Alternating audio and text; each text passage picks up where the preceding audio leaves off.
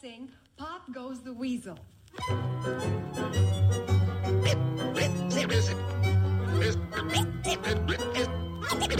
Es ist soweit. Let's ride. Pille für den Mann. Pille, Pille, Pille, Pille für den Mann. Carsten Spengemann. Weichstieflagen. Gehauen,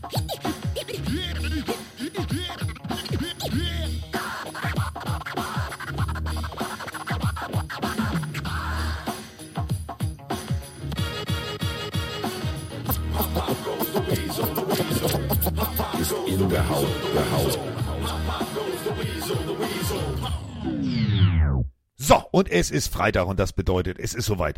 Was dem Ernie der Bert, was dem Lollek der Bollek, ist mir der Mike Stieflagen. Und das ist auch gut so. Und äh, eine Sache ganz klar vorab. Wir haben ja äh, eine wunderbare Freundschaft zu einem schönen, also was Schönes weiß ich nicht. Naja, Betrachtungsweise, sonst hätte er keine Kinder. Also gut. Ähm, wir haben eine ähm, tiefgehende Freundschaft zu äh, einem äh, Trading Card Künstler und ähm, wir kriegen jetzt äh, endlich Endlich eine Miggity Mike und Kiggity Carsten äh, Trading Card. Ich weiß ja schon, welche Looney Tunes Figur der Mike wird aber er weiß es noch nicht. Ich bleibe Darkwing Duck, es wird sehr, sehr spannend. Ähm, die kommt wohl in, den, in der nächsten Woche und Mike ist bestimmt schon ganz aufgejuckelt. Und aufgejuckelt ist er sowieso, weil wir ein großartiges äh, Wochenende vor uns haben. Mit richtig geilen Spielen, großartige Geschichten rund um die Spiele und vor allem natürlich erstmal das Trainerkarussell nächste Runde fahren wir rückwärts, rückwärts, kennt ihr alle. So, und darüber müssen wir reden. Und deswegen freue ich mich jetzt wahnsinnig mit meinem Tee in der Oktopustasse, mit meinem Hanson Brothers T-Shirt, was ich anhabe, jetzt den Mann zu begrüßen, der mir jeden Freitag und jeden Montag versüßt und den ich einfach nicht mehr missen möchte. Miggity Mike Stiefelhagen. Ja, ich werde dir, glaube ich, wahrscheinlich jetzt erstmal die Laune verderben. Ich traue mich auch kaum, das zu sagen. Aber Carsten, ich, ich habe die Zeichnung ja gesehen bei Instagram. Du bist nicht Darkwing Duck, du bist Duffy Duck. Das ist ja, aber der ist, äh, ja, ja. Aber kleiner Unterschied. Ich meine, Duffy Duck ist auch sehr cool. Aber äh, Darkwing Duck war nochmal mehr anders. Ich glaube, ich, ich weiß noch nicht, ich, Marvin der Marsmensch. Ich mag Marvin den Marsmenschen. Mal gucken, ob es in die Richtung geht. Solange Scheiße. ich Woher weißt du das? Echt? Ich habe das irgendwann mal im Podcast erzählt, dass ich den mag. Ey, Jetzt, Äh, mal, mal gucken. jetzt mal ohne Kack, das macht mir jetzt, also ich teile mir ja schon mit Roman Kopf. Jetzt muss ich aber auch noch die, ein anderes Drittel an dich abgeben. Pass auf, äh, nicht, dass du denkst hier, das ist hier jetzt abgekadert. Bitte nicht Tweety auf jeden Fall. Bitte Nein, Tweety, Tweety. nein, Tweety, Tweety ist raus, Tweety ist raus. Nein, hier. Äh, so, pass auf, hier. Achtung. Geht los. Screenshot kommt. Nicht, dass du denkst, hier Datum und so weiter und so fort. Das war äh, vor einer Woche. So, Achtung. Mike Stiefelhagen. Ich meine, und- Pepele, Pepele Puh hat mir auch mal eine Geschichte zu. Äh, Pe- Pepele- Gonzales auch cool. Pepe Le Pew hatte ich auch erst überlegt. Aber Pepe Le Pew, wirst du jetzt gleich lachen. Pepe, ach, darf ich das eigentlich sagen? Ja, natürlich kann ich das sagen. Pepe Le Pew wird Jordan Love. Du verstehst schon, Pepe Le Pew, der hatte ja immer Herzen in den Augen. Jordan Love. Verstehst du? Nee, erzähl. Erklär ich dir nochmal. Pepe Le Pew. ja, ja. So, da siehst du es. Guck mal. Letzte Woche wurdest du zu äh, Mike the Martian. Geil. Ja. Nehm ich. Hör mal, Sehr, sehr das, wird, Sehr, das wird großartig. Großartige Trading Cards. So, apropos Trading. Es geht wild hin und her. Heute ist für Mike Stiefelhagen ein Feiertag. Heute ist äh, der 19. Und äh, an diesem 19. morgens stand Mike auf. Er nahm einen Kaffee aus der Gott sei Dank entkalkten Kaffeemaschine, Richtig. nahm sein Telefon in die Hand und surfte durch dieses sogenannte Internet. Und in diesem sogenannten Internet stolperte er über folgende Nachricht. Bill O'Brien verlässt die New England Patriots, um ans College zurückzugehen. Nicht um da äh, zu lernen, zu studieren oder einen Abschluss zu machen, sondern um da Offensivkoordinator zu sein. Und das war der Moment, wo Mike kurzzeitig, kurzzeitig sich überlegte, schmeiße ich die Kaffeetanze an die Wand, drehe ich wie der tasmanische Teufel, da sind wir wieder bei den Looney Tunes, einmal wild durch die Küche, aber hat er nicht gemacht. Er hat nur das Fenster aufgemacht und hat geschrien, oh yeah, baby. Und damit ist es offiziell. Bill O'Brien ist nicht mehr bei den Patriots. Ja, also ist eigentlich nur so willst, auch die erste Amtshandlung, die so passiert, seitdem Jared Mayo übernommen hat, sehr sympathisch. Also Bill O'Brien äh, wird wahrscheinlich bei Ohio State anheuern, geht zurück zum College. Ich habe da ein bisschen Angst. Äh, ich meine, er hat ja schon mit ein paar Leuten da zu, erfolgreich zusammengearbeitet, aber wenn du so hörst, was jetzt andere Quarterbacks noch so über ihn erzählen, ähm, dass er teilweise nicht an die, an die geglaubt hat und die lieber Tight End werden sollen statt Quarterback, dann wurden sie doch Quarterback und spielen erfolgreich. Bin sehr gespannt, was Bill O'Brien macht, weil es ist nicht bei uns. Deswegen ist das sehr, sehr schön. Ähm, es ist heute deswegen auch ein Feiertag und das ist vielleicht eine schöne Überleitung auch zu, zu, zu den Patriots ganz kurz. Außer du willst was zu Bill O'Brien sagen. Ich bin aber nur froh, er ist weg. Ähm, denn da gab es ja jetzt die offizielle Vorstellung, äh, die erste Pressekonferenz um Jared Mayo, um den neuen Head Coach der, der Patriots und Robert Kraft, der ähm, zwar ein bisschen Probleme hatte, den Namen des Bruders von Jared Mayo auszusprechen, aber insgesamt auch einen sehr erfrischten Eindruck ähm, gemacht hat. Sie haben ein bisschen darüber gesprochen, wie die Patriots in Zukunft aufgestellt sind. Und die Frage, die wir uns alle gestellt haben, was machen sie denn jetzt auf der General Manager Position? Und ich habe ja auch schon gesagt, ich kann davon aus, also ich gehe so ein bisschen davon aus, sie holen niemand Neues direkt rein, weil es unter Kraft noch nie einen GM gab. Da hat Kraft auch schon so ein bisschen, ja, da, da, ja, ein paar Hinweise gegeben, dass die aktuellen Menschen, die schon im Staff sind, einfach mehr Aufgaben bekommen und gemeinsam das führen müssen. Und das hat Jared Mayo auch betont bei seiner Vorstellung.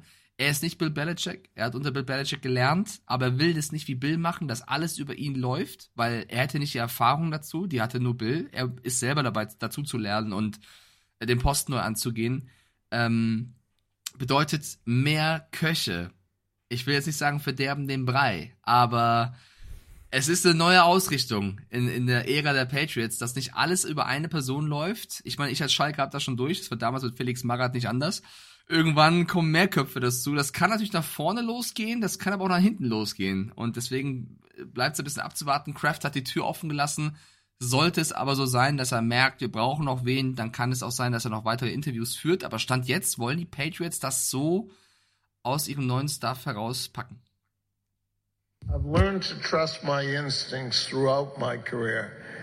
And I trust that Gerard is the right person to lead the Patriots back to the championship level contention and long term success.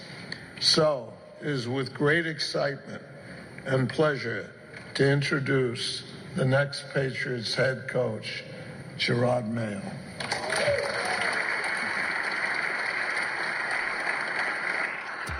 Ja, so klang es, als äh, Robert Kraft die Bühne äh, betrat und äh, diese Ankündigung machte. Großartiger Moment äh, in der Geschichte und dann, ja, dann legte der neue Headcoach los. Und eine Sache, da müsst ihr jetzt beim O-Ton genau hinhören, das geht am Anfang ein bisschen unter. Der hat einfach Robert Kraft mal einen Spitznamen verpasst, aus dem wir sofort ein T-Shirt machen müssen. I know one thing that Thunder talked about was I had always uh, been a coach in his mind.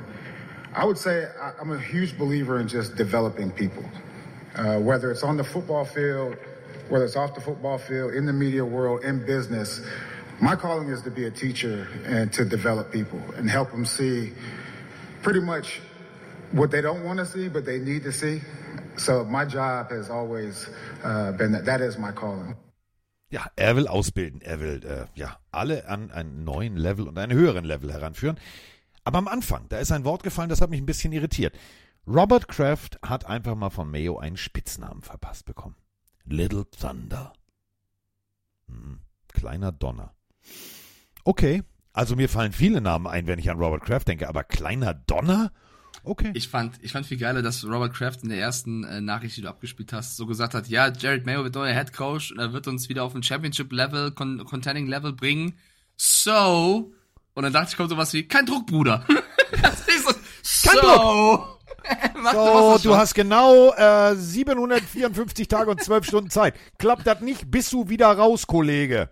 Ich bin, ich bin ganz ehrlich, ich habe äh, ein gutes Gefühl. Ich fand die Pressekonferenz von Mayo großartig, wie er auch sich komplett zurückgenommen hat und gesagt hat, ja, unter Belichick gelernt. Ich meine, er hat selber für uns gespielt. Das, das ist, ist die Patriots-Schule.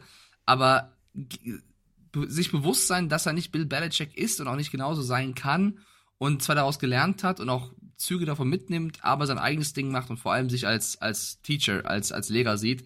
Ähm, hoch angesehen im Lockerroom. Ich glaube, das ist das Richtige. Ich glaube aber, man wäre schon gut beraten, so jemanden zur Seite zu stellen, weil ja. völlig alles neu, ich glaube, das ist ein bisschen zu utopisch. Deswegen, ja. ich bin gespannt, wie es läuft. Ich bin da zu wenig drin, wie die ganzen anderen Coaches da ticken tatsächlich, ob das ausreicht oder ob man nicht dann doch noch wen von extern holt. Ja, das ist, ist halt genau der Punkt. Aber ähm, alles, es gibt ja immer wieder Dinge, mit denen man nicht rechnet. Also ich habe zum Beispiel Folgendes gelernt unter der Woche. Im Jahr 2014 gab es übrigens ein Tinder-Match mitten in der Antarktis. Wie das funktioniert, da weiß ich nicht, aber war eine Pressemitteilung, die hat mich ziemlich irritiert. Und deswegen, ja, die haben ja keine Telefone, die haben ja keinen Daumen, die können das Ding ja nicht bedienen. Heimlich? Klar, so der, der durchschnittliche Pinguin mit dem iPhone. So, ähm, nein, fand ich nur irritierend. Deswegen kann alles ja, wie gesagt, überraschend auch äh, gut werden. Und ich glaube tatsächlich, ja, äh, aus meiner Sicht wäre Mike Rabel der bessere Kandidat gewesen. Der logischere. das kannst du doch gar nicht sagen. Nein, nein, pass auf, deswegen sage ich doch, der logischere Kandidat äh, von der Erfahrung her, von allem her, was er mitbringen würde an Werkzeug. Du sagst es gerade, also alleine. Aber Mayo ist ja dicht dran mit Little Thunder. Und mal gucken, was daraus jetzt wird. Es heißt ja nicht, dass jemand nur, weil er mehr Erfahrung hat, das rein theoretisch besser könnte. Genau, also Aber eigentlich widersprichst du ich bin gerade selber. Guck mal, Carsten, du bist, du bist Robert Kraft. Du bist der Owner der Ja. Patriots und du musst bestimmen, wer der nächste Coach wird. So, Roman Motzkus war dein Coach, war es äh, der GOAT unter den Coaches, war der Beste der Besten, ist ein bisschen in die Jahre gekommen, nehmen wir jetzt Ja. einfach mal an, und geht irgendwann. Das so, finde ich jetzt dann nicht nett. du, Das kann man nicht sagen. Das kann man Natürlich nicht sagen. nicht. Es ist ja nur eine Spekulation. Ne? Äh, Roman Ja. ist auch ein Top-Alter. Ja. Dann äh, suchst du einen Nachfolger und es gibt einen äh, Vrabel auf dem Markt, wo du sagst, der bringt alles mit. Der war vor zig Jahren auch mal bei uns. Super. Du hast aber auch einen Mike Stieflagen da, der diese Aufgabe vielleicht noch nie gemacht hat, den du aber seit Jahren kennst und genau weißt, was für ein Potenzial der hat und wie die Spieler zu ihm sind. Wäre es dann nicht vielleicht dann doch cleverer, die interne Lösung zu wählen und die offen zu halten, vielleicht auch extern wen zu holen, um diesem Mike Stieflagen oder diesem Mayo dann noch weiter zu helfen. Ich bin bei dir von dem von der Außenperspektive, die wir als Fans, Experten haben. Ähm, Mike Vrabel auf dem Markt, Patriots Gesicht, super Coach, Titans dumm den zu entlassen, bin ich voll bei. Passt Arsch auf einmal zu dieser Franchise, mach es. Aber du und das, da sind wir halt nicht jeden Tag beim Training kennst noch diesen Jared Mayo, der seit Jahren mit dabei ist, Bill Belichick Handschrift gelernt hat, der Kopf dahinter ist scheinbar, der eigentlich schon woanders angefragt wurde, den du gehalten hast.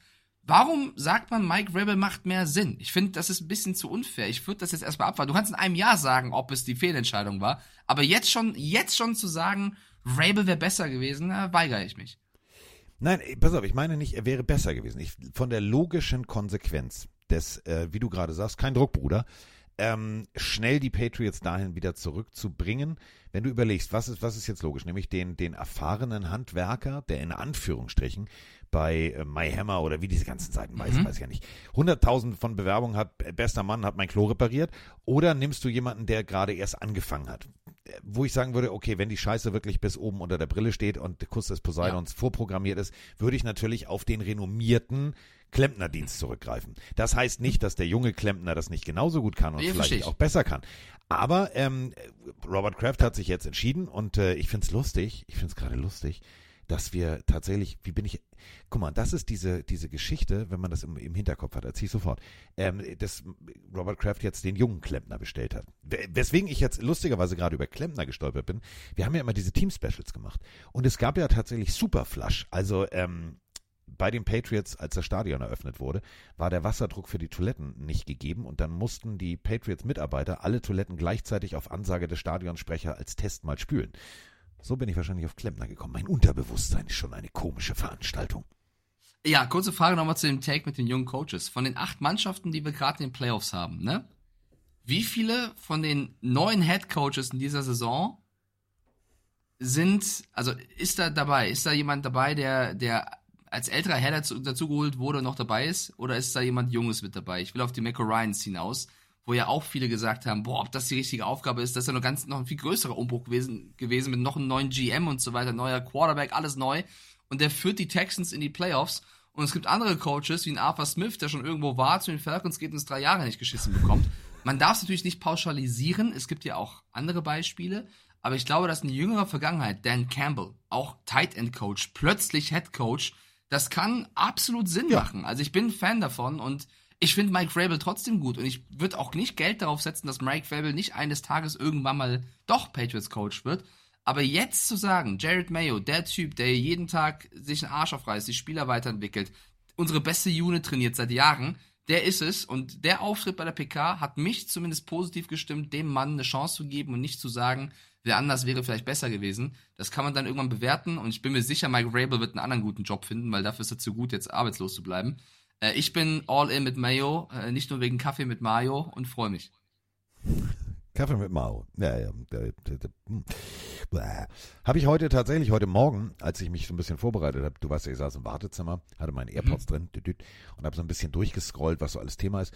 Und ähm, da habe ich auf der Seite von äh, unserem Freund Will Levis wieder diese Mayo-Nummer gesehen und wirklich ich saß da und ich weiß, du hast es probiert. Ich weiß es.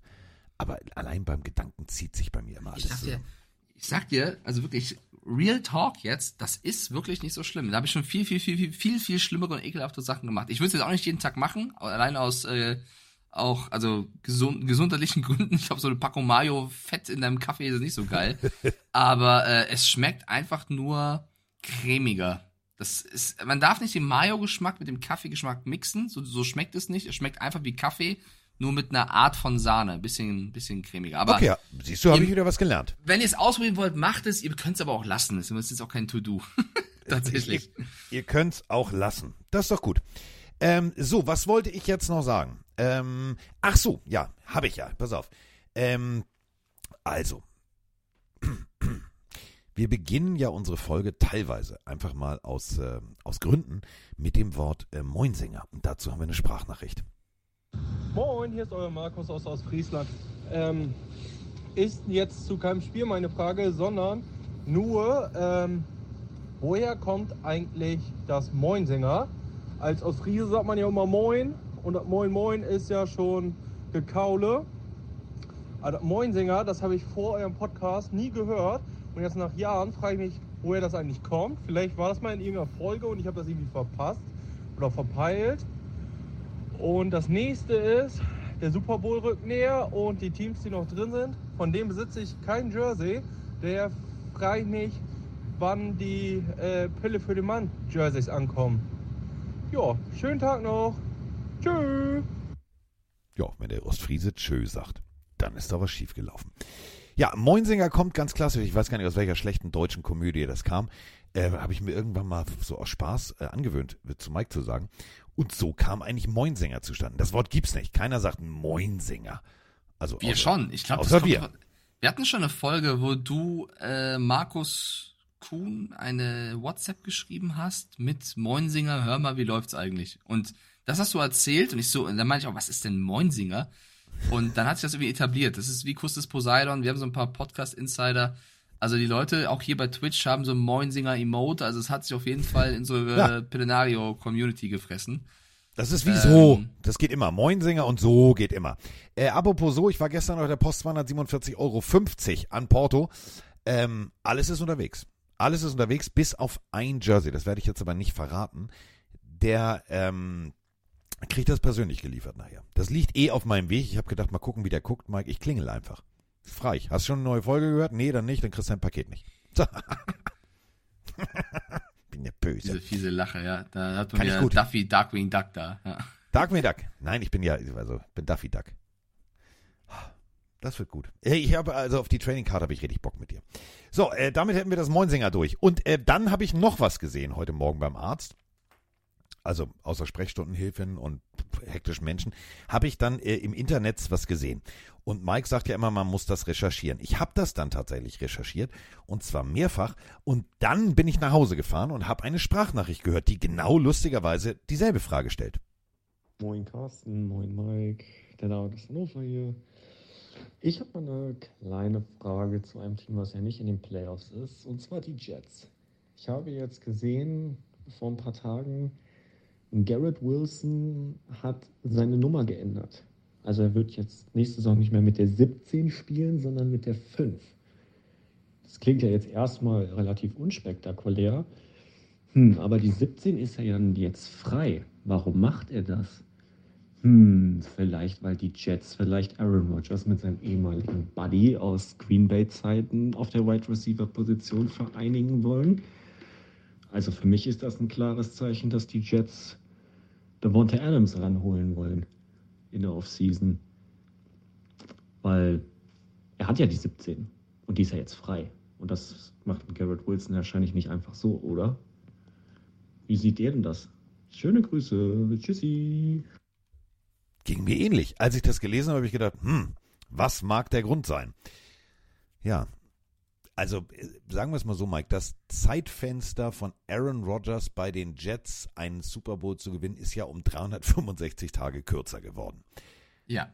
Holt man jetzt tatsächlich, also erfüllt man ihm den nächsten Wunsch? Oder glaubt tatsächlich Devonta Adams an Raiders Football funktioniert nächstes Jahr richtig gut. Ich bin gespannt.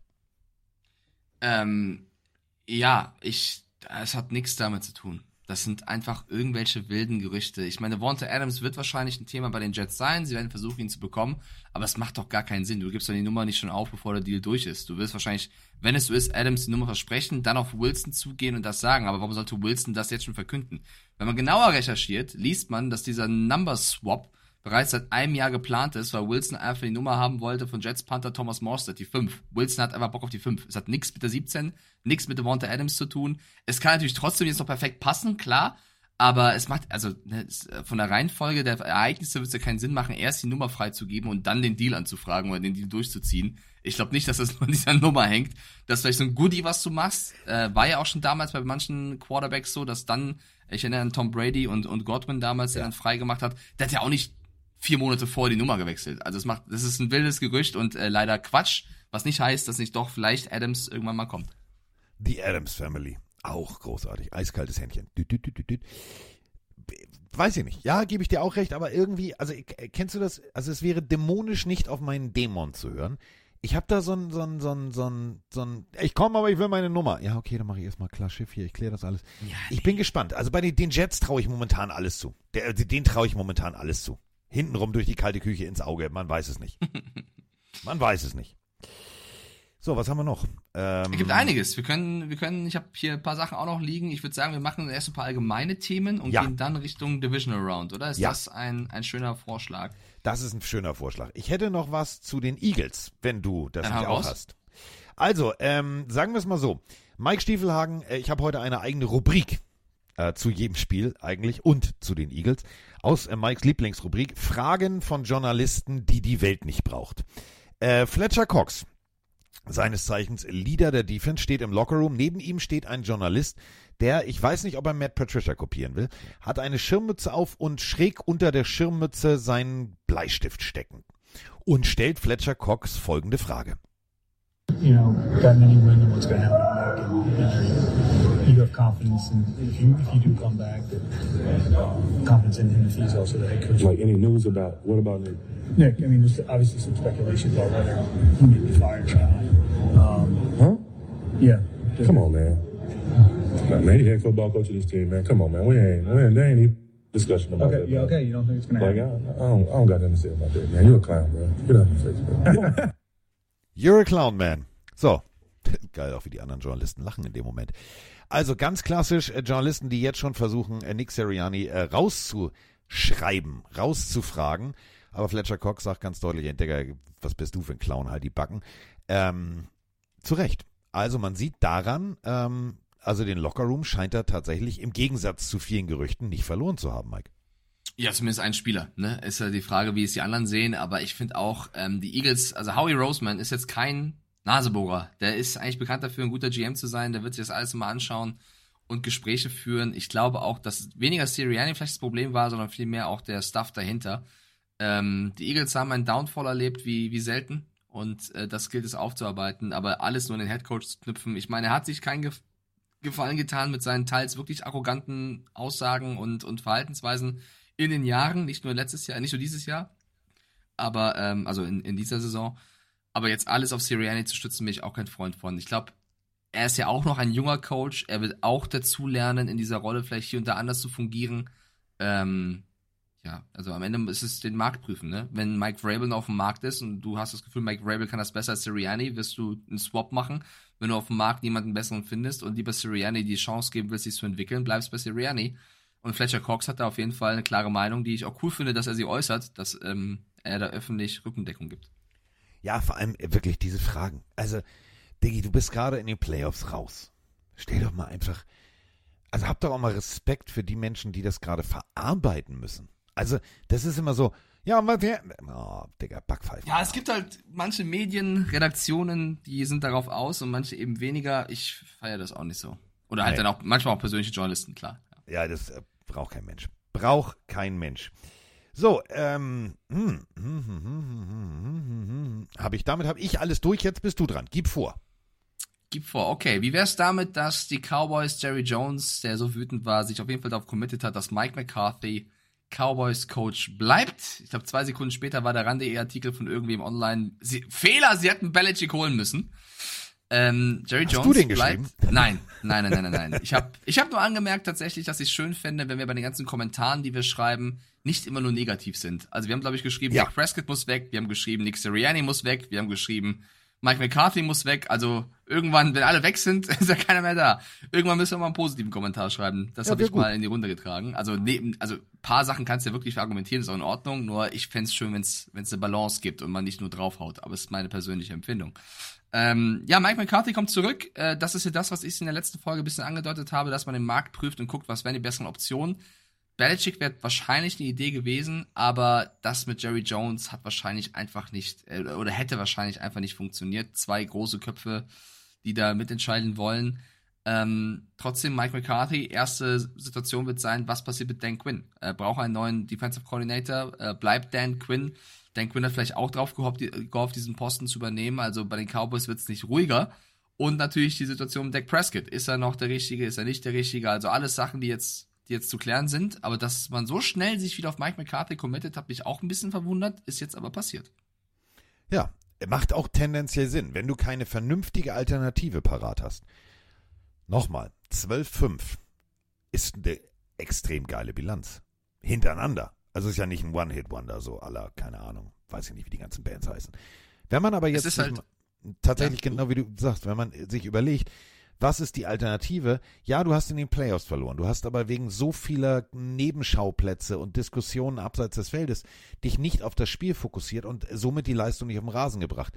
Gib doch einfach diesem Konstrukt, was du ja gerade hast, was ja zu zwölf Siegen in der Saison geführt hat, ähm, einfach eine Chance. Ja, ich, was mich bei Mike McCarthy so ein bisschen stört, ich finde, er ist ein guter Coach. Er ist ein guter Coach dafür, ein gutes Playbook zu entwickeln mit seinem Staff und ein Team wirklich, egal ob Packers oder Cowboys, in die Playoffs zu führen und eine starke Regular Season zu spielen.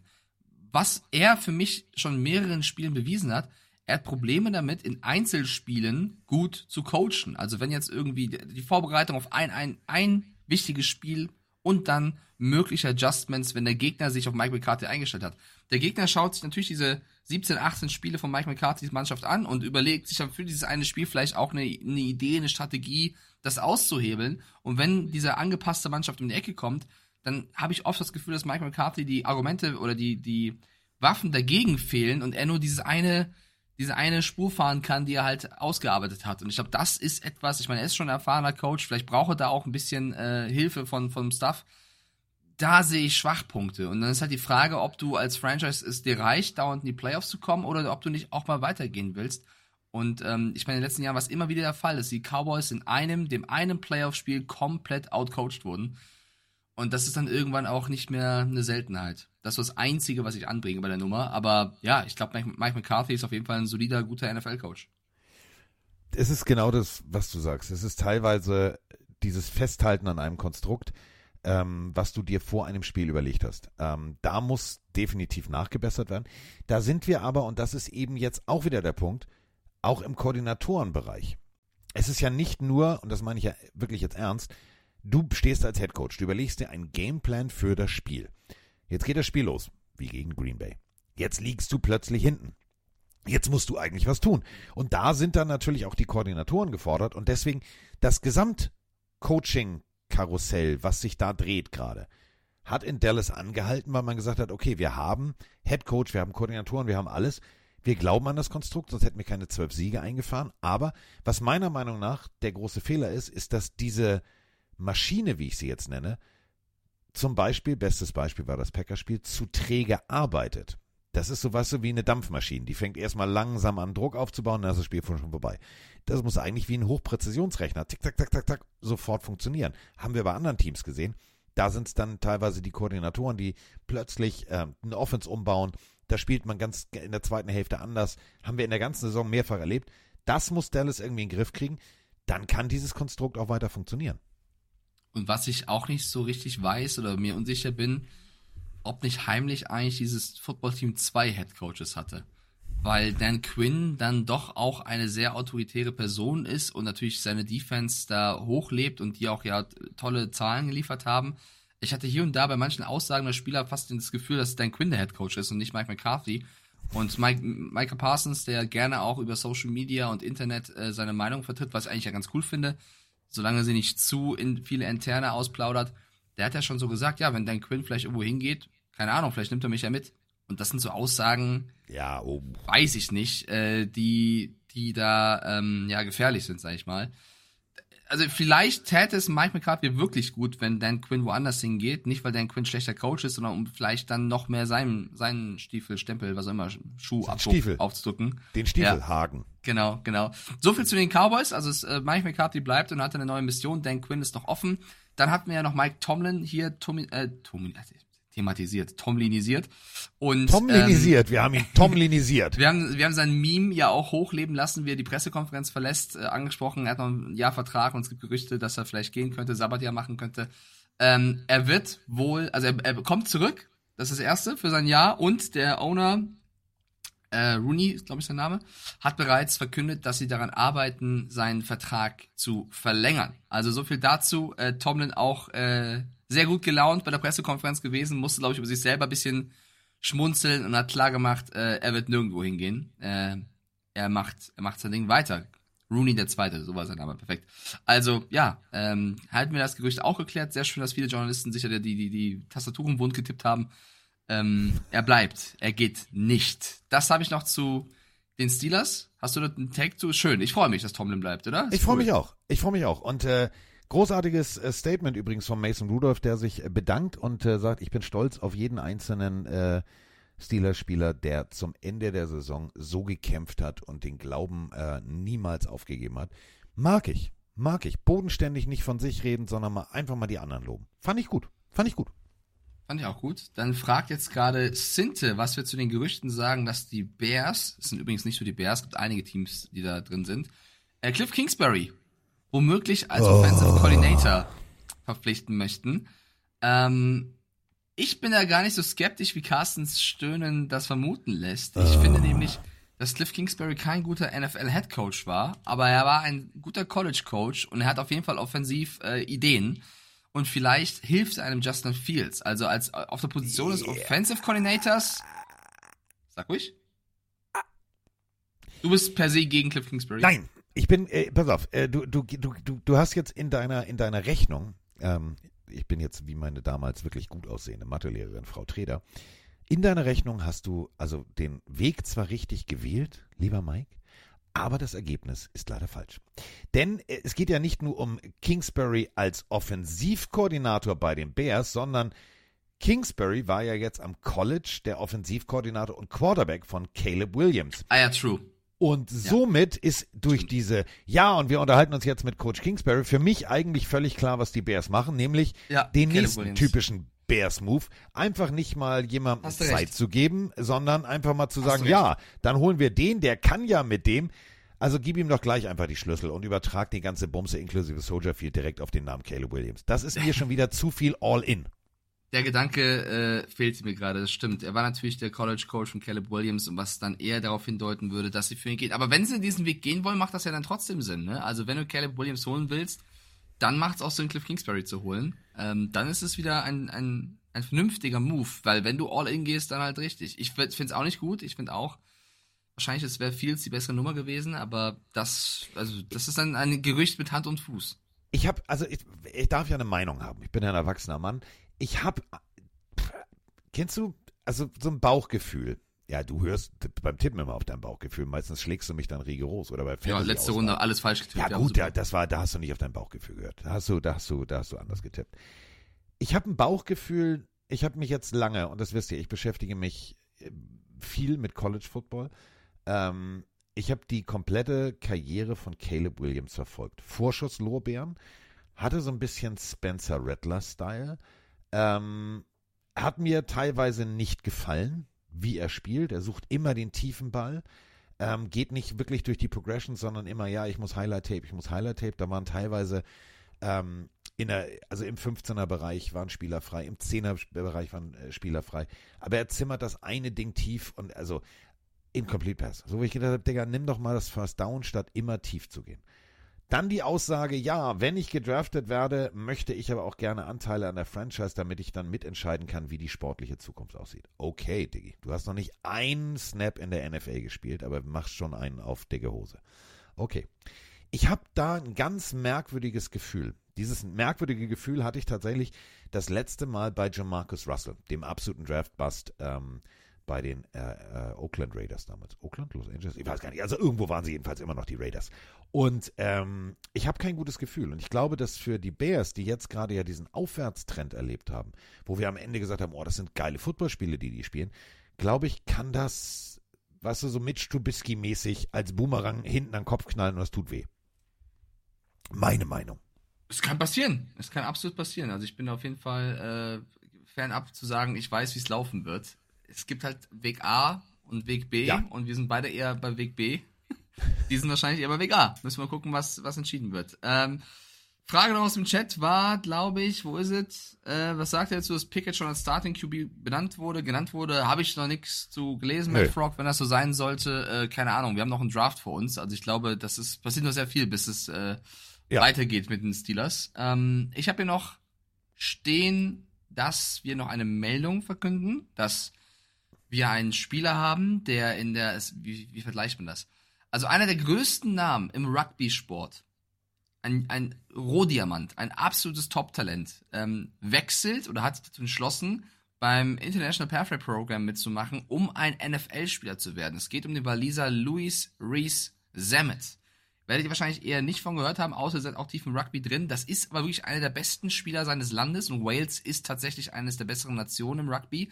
Und was ihm vor allem so interessant macht für viele Teams vielleicht, ist sein Speed, weil er rein vom Dash schneller auf eine höhere Höchstgeschwindigkeit kommt als ein Tyreek Hill, der ja bekanntermaßen mit der schnellste NFL-Spieler ist.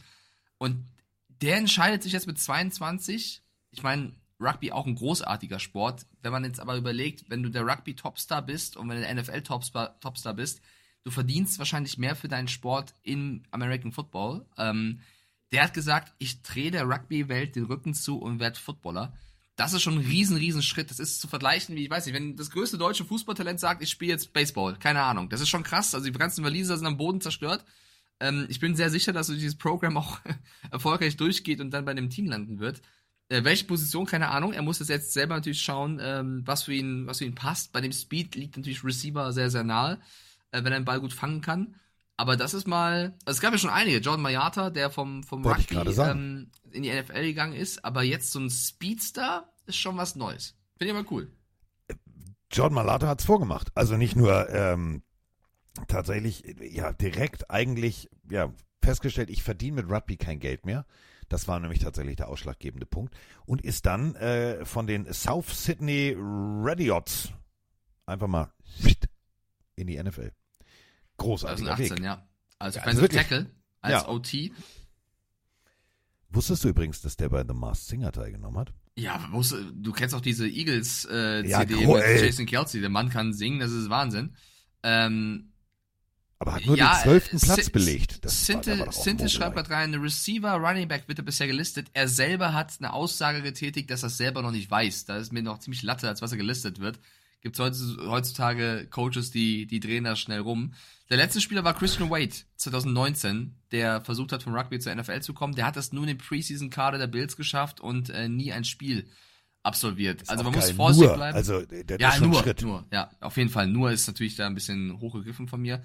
Bin gespannt. Der Mann ist 1,91 groß und läuft die 100 Meter unter 11 Sekunden. Also ähm, Mal sehen, bei welchem Team Bill Belichick landet und ihn dann holt. Gut, das ist so die Meldung, die ich äh, unterbringen wollte. Und wir haben das Thema ja auch thematisiert. Ähm, Kirby Joseph, denn ähm, gegen Tyler Higby, der Hit, der der Higby äh, das Kreuzband gerissen hat. Da gibt es jetzt Aussagen und ein Mic'd Up, was immer veröffentlicht wurde. Einmal Matthew Stafford, der direkt danach hingegangen ist und gesagt hat, das war ein guter Treffer, aber du weißt, das war schmutzig, das war ekelhaft äh, und ihn ein bisschen getrashtalkt hat. Und Dan Campbell, der jetzt danach auf der Pressekonferenz äh, darauf angesprochen wurde und auch ganz klar seinen, seinen Spieler verteidigt hat. Und ähm, ja, Tenor war, das ist nicht schmutzig, das ist unsere Defense, unsere Art Football zu spielen. Ich sag den Jungs immer, zielt nicht auf den Helm oder auf den Kopf besser gesagt, sondern auf den Oberschenkel.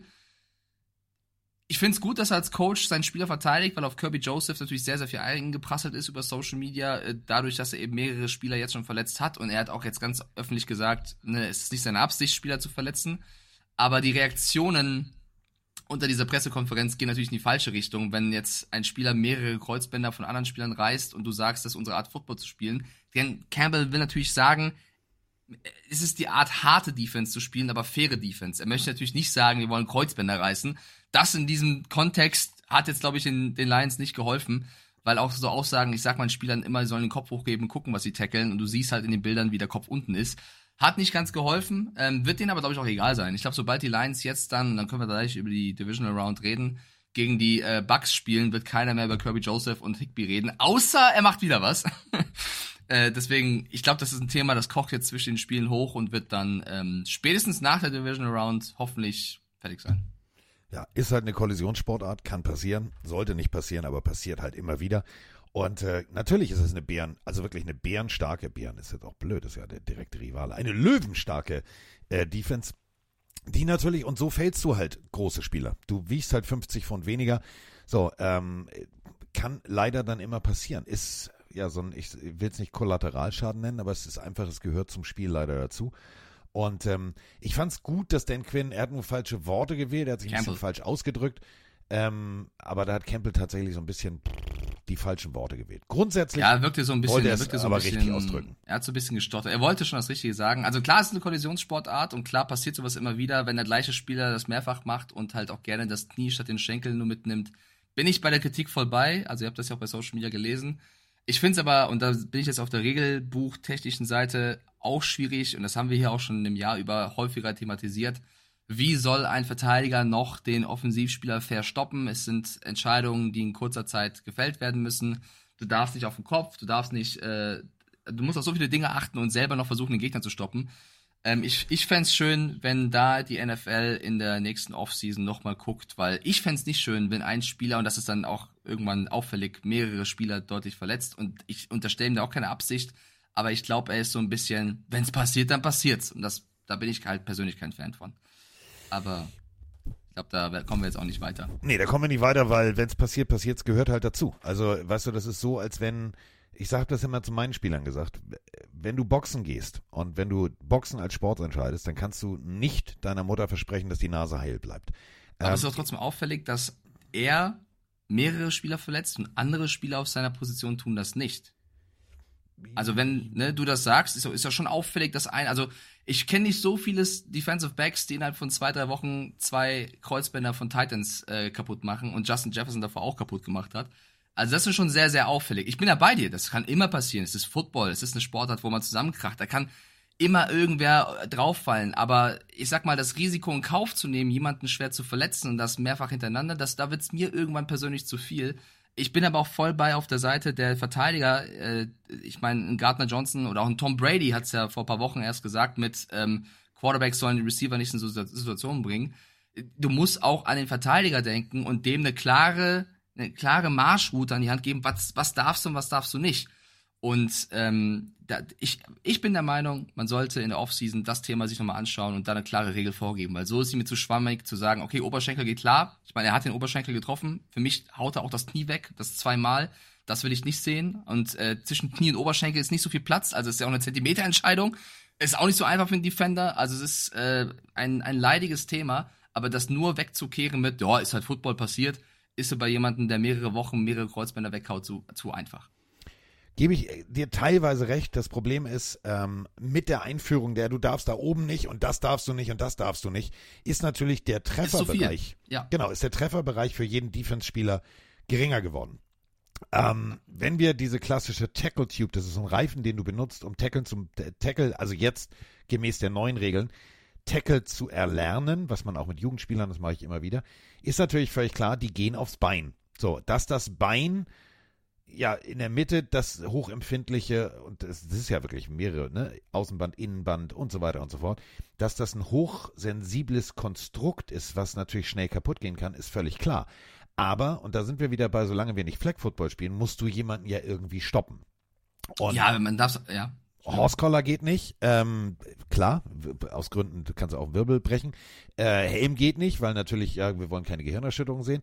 Ähm, es ist eine, es ist eine schwierige Geschichte und da sollten sich vielleicht einfach mal viele, viele Menschen mit viel Erfahrung im NFL-Büro zusammensetzen und sagen, okay, pass auf, es macht keinen Sinn, wenn wir Spieler mit Knieverletzung verlieren. Ähm, wenn du, und das habe ich selber erlebt, wenn du dieses Tackle auf echtem Rasen durchführst, rutscht das Bein weg. Das könnte zum Beispiel helfen. Da sind wir wieder bei diesem extrem griffigen AstroTurf oder Kunstrasen oder was auch immer da verbaut ist. Ähm, ich würde mir wünschen, dass man einen Weg findet, dass das Ganze wieder wie früher funktioniert, dass man einfach abrutscht und dann ist gut. Aber das ist alles schwierig und das ist eben genau der Punkt. Wo, wo, wo, wo willst du? Ich will ja auch Ja, schwierig auf jeden Fall. Sind Also wir wieder bei Ryan Shazier, weißt du? Also ich will ja auch, dass ein ein Verteidiger sich schützt Tackle. Ja, ja, ja, genau, voll, voll. Ich, ich finde halt diese, diese Reifenübung, der Vergleich hinkt so ein bisschen, weil bei dieser Reifenübung äh, versuchst du zu tackeln, du versuchst ja kein Knie zu tackeln. Ein Reifen hat keine Knie. Das ist äh, leider. Nein, aber das ist ja die wichtig. Höhe, die Höhe. Ja, richtig, aber du willst ja nicht das Knie treffen, du willst den Oberschenkel treffen. Und das ist halt ein Unterschied. Ob, wenn er so in den, nur in den Schenkel kracht, dann reißt nicht das Kreuzband von Higby, sondern äh, er wird nur zu Boden gebracht im besten Fall. Wenn er natürlich das Knie bei Hawkinson und bei Higby so trifft, dann ist, dann ist halt Tschüss. Dann ist Ciao, dann fällt der Spieler sieben, acht Monate raus, verpasst den Anfang der nächsten Saison. Und ich, mir ist bewusst, dass es ein schmaler Grad ist zwischen Knie und Oberschenkel und du das nicht immer perfekt timen kannst. Aber wenn das mehrfach passiert, bin ich der Meinung, musst du was dagegen tun, weil du bist auch irgendwo eine Verantwortung und so ist es ja auch bei anderen Sportarten und deswegen mag ich das bei anderen Sportarten, also ich nenne es mal Rugby, du bist auch dafür verantwortlich, wie es dem Gegner geht. Du sollst ihn stoppen, klar ist dein Job, aber du sollst nicht ähm, in Kauf nehmen, schlimm zu verletzen. Und ey, wir können da wahrscheinlich jetzt drei Stunden drüber reden und verschiedene Beispiele bringen. Wir wollen weder Ryan Shazier, dass du dir beim Tacklen was tust, du willst aber weder sehen, wie mehr, mehrfache, äh, mehrfach die Kreuzbänder kaputt gehen. Du willst aber auch keine Concussion. Also es gibt so viel, was du nicht willst. Du willst ja einfach nur einen fairen Football und dass der Spieler gestoppt wird. Ähm, aber ich bin dagegen, dass sowas mehrfach passiert und du einfach sagst, jo, passiert und ist halt so. Also das bin ich persönlich, also bin ich ganz stark der Meinung, das ist nicht richtig. Um es neudeutsch zu sagen. Word. So. Ähm, was haben wir noch? Ich glaube, das war's. Ich glaube, wir haben, äh, außer der Chat hat jetzt noch irgendwas äh, zu besprechen. Wir haben ja viele Spiele noch, über die wir viel Ja. reden wollen. Ähm, ich gucke mal kurz auf die Startseite. Tomlin haben wir, wir haben auch O'Brien. Andrews könnte für die Ravens wieder zurückkommen. Das ist vielleicht ein schöner Übergang, über das erste Spiel zu reden. Wir haben die Houston Texans. Vielleicht das Team der Stunde so ein bisschen. Ja. Gegen die Baltimore Ravens, die natürlich darauf hoffen, dass ihr Tight End, äh, Mark Andrews, wieder fit wird, was immer noch nicht ganz klar wird, ob er es schafft. Ja, Mark Andrews, ähm, seit Woche 11 hat er gefehlt. Das muss man äh, nochmal dazu sagen. Also die Offense ähm, der Ravens, das nehmen wir uns jetzt als erstes mal vor. Das Heimteam ähm, wird zu Hause wahrscheinlich äh, auf Flügeln getragen werden von einem Crowd, der sagt, ja, das ist jetzt unsere Chance. John Harbour, der weiß, wie es ist, in den Playoffs zu gewinnen, der weiß aber auch, wie es ist, in den Playoffs direkt nach einem Spiel rauszufliegen. Die Ravens, Mike, hatten eine Bye-Week. Und ich bin immer kein Freund davon, die Bye-Week gleich mit Favoritenrolle gleichzusetzen. Denn das ist auch der Punkt, du kommst aus einem Rhythmus raus. Klar kannst du den geschundenen Körper erholen, du kannst dich ja in die Eiswanne öfter legen, du kannst dich massieren lassen, du kannst einfach mal in Ruhe schlafen, ohne dass dir das Kreuz wehtut. Wir alle springen mal kurz zurück auf Mikes äh, Anekdote von Christian McCaffreys Badezimmervideo, wie der blau und grün geprügelte Körper aussah. Aber der Kopf kommt aus dem Rhythmus. Und die Houston Texans kommen nicht mit Rhythmus, sondern mit Rückenwind. Ja, drei Wochen lang haben die Starter jetzt nicht gespielt. Also ich bin auch voll bei dir. Das kann dich aus dem Rhythmus bringen. Und die Texans kommen da angezündet vom Browns-Spiel um die Ecke und wollen natürlich ähm, Baltimore erobern. Es ist ein Auswärtsspiel für die Texans. Aber dennoch, äh, sie haben eine der besten Defenses, sie haben eine der besten Offenses und sie haben vielleicht auch den äh, MVP-Kandidaten der Regular Season auf der Quarterback-Position oder einen der Kandidaten mit Lamar Jackson. Ähm, man darf trotzdem nicht vergessen, bisher hat Lamar Jackson in den Playoffs einen negativen Rekord und bisher hat er mehr Turnover als Touchdown-Pässe in den Playoffs. Also irgendwie, irgendwas, also ich will jetzt nicht vom Fluch reden, aber Lamar Jackson ist in den Playoffs noch nicht zu Hause. Und jetzt will er gegen CJ Strouds Texans spielen. Und vor allem die Texans Defense mit den Mako Ryans hat ja gezeigt gegen die Browns, was sie in der Lage sind zu tun. Und ich finde es sehr schön mic'd up, was nochmal, ähm, ja, jetzt veröffentlicht worden ist von den Mako Ryans, wie er Harris vor seinem Pick nochmal genau sagt, was er als Verteidiger tun soll, damit er Flacco gleich den Ball abluchsen kann. War großartig. Wie er als ehemals, also Ryans war ja auch äh, Verteidiger, seinem Spieler nochmal mitgibt, was er tun soll, das ist Coaching par excellence. Und es wird auf die Coaching-Position ja auch ankommen, wie Bobby Slovic mit seiner Offense äh, gegen diese Ravens-Defense brillieren möchte. 64% unserer Zuschauer, Zuhörer tippen auf die Ravens. Die sagen, schön und gut, Texans Märchen, aber das endet in Baltimore. 64 Prozent ähm, klingt sehr deutlich. Eine Sache müssen wir aber auch nochmal ganz deutlich betonen, bevor wir jetzt wirklich in Spieler und Matchups und etc. Äh, alles das, was diese Partie ausmachen wird, eintauchen. Eine Sache ist völlig klar. Die Baltimore Ravens Defense, ja, Mama mia, das sind aber die Besten der Besten der Besten. Körperfresser. Ja, sind sie. Sind sie. Aber, und jetzt kommen wir zum Punkt, ähm, Baltimore's Defense lässt am Boden tatsächlich 109,4 Yards zu. Lässt durch die Luft 191 Yards zu. Das sind an sich gute Werte. Aber sind wir mal ganz, ganz ehrlich, wenn wir uns die äh, Defense der Houston Texans angucken, die lassen zum Beispiel am Boden nur 96,7 Yards zu. Also rein theoretisch eine bessere Rush-Defense. Was macht Baltimore gerne? Laufen. Aber eine Sache möchte ich nochmal ganz deutlich hervorheben. Die Houston Texans sind das Team, was die beste, mit Abstand, allerbeste Defense der abgelaufenen NFL-Saison mal kurz entzaubert hat. Ja, zu Hause, aber sie komplett entzaubert hat. Und deswegen sehe ich jetzt diese 64 Prozent zwar realistisch an, aber ich würde tatsächlich so ein, so ein 58, also ich würde von der 64 vielleicht gern ein paar Prozentpunkte abziehen, denn für mich ist es immer ganz wichtig, wenn man Momentum hat. Und äh, Houston kommt mit Momentum nach Baltimore. Wir haben natürlich hier eine bärenstarke Defense, das steht außer Frage. Körperfresser, habe ich meiner Bild geschrieben. Wir haben äh, Justin Madubuike, der tatsächlich seinen ersten Pro Bowl erreicht hat. 13 Sacks. Dann haben wir Rokon Smith. Guten Tag erstmal. 158 Tackles. Dann haben wir Patrick Queen. Ja, 133 Tackles. Und dann haben wir, ja, der letzte Sack hat ihm dann das Geld eingebracht, Jadavian Clowney. Das ist da vorne Krawall und Remy Demi in Personalunion. Und ich glaube, dass ähm, die das aber gegen Larry Mitanzel und Co. nicht so leicht haben werden, wie wir alle denken. Wir dürfen nicht vergessen, wie die Texans letzte Woche gegen die Browns gespielt haben. Da war nichts mit bester Defense der Liga.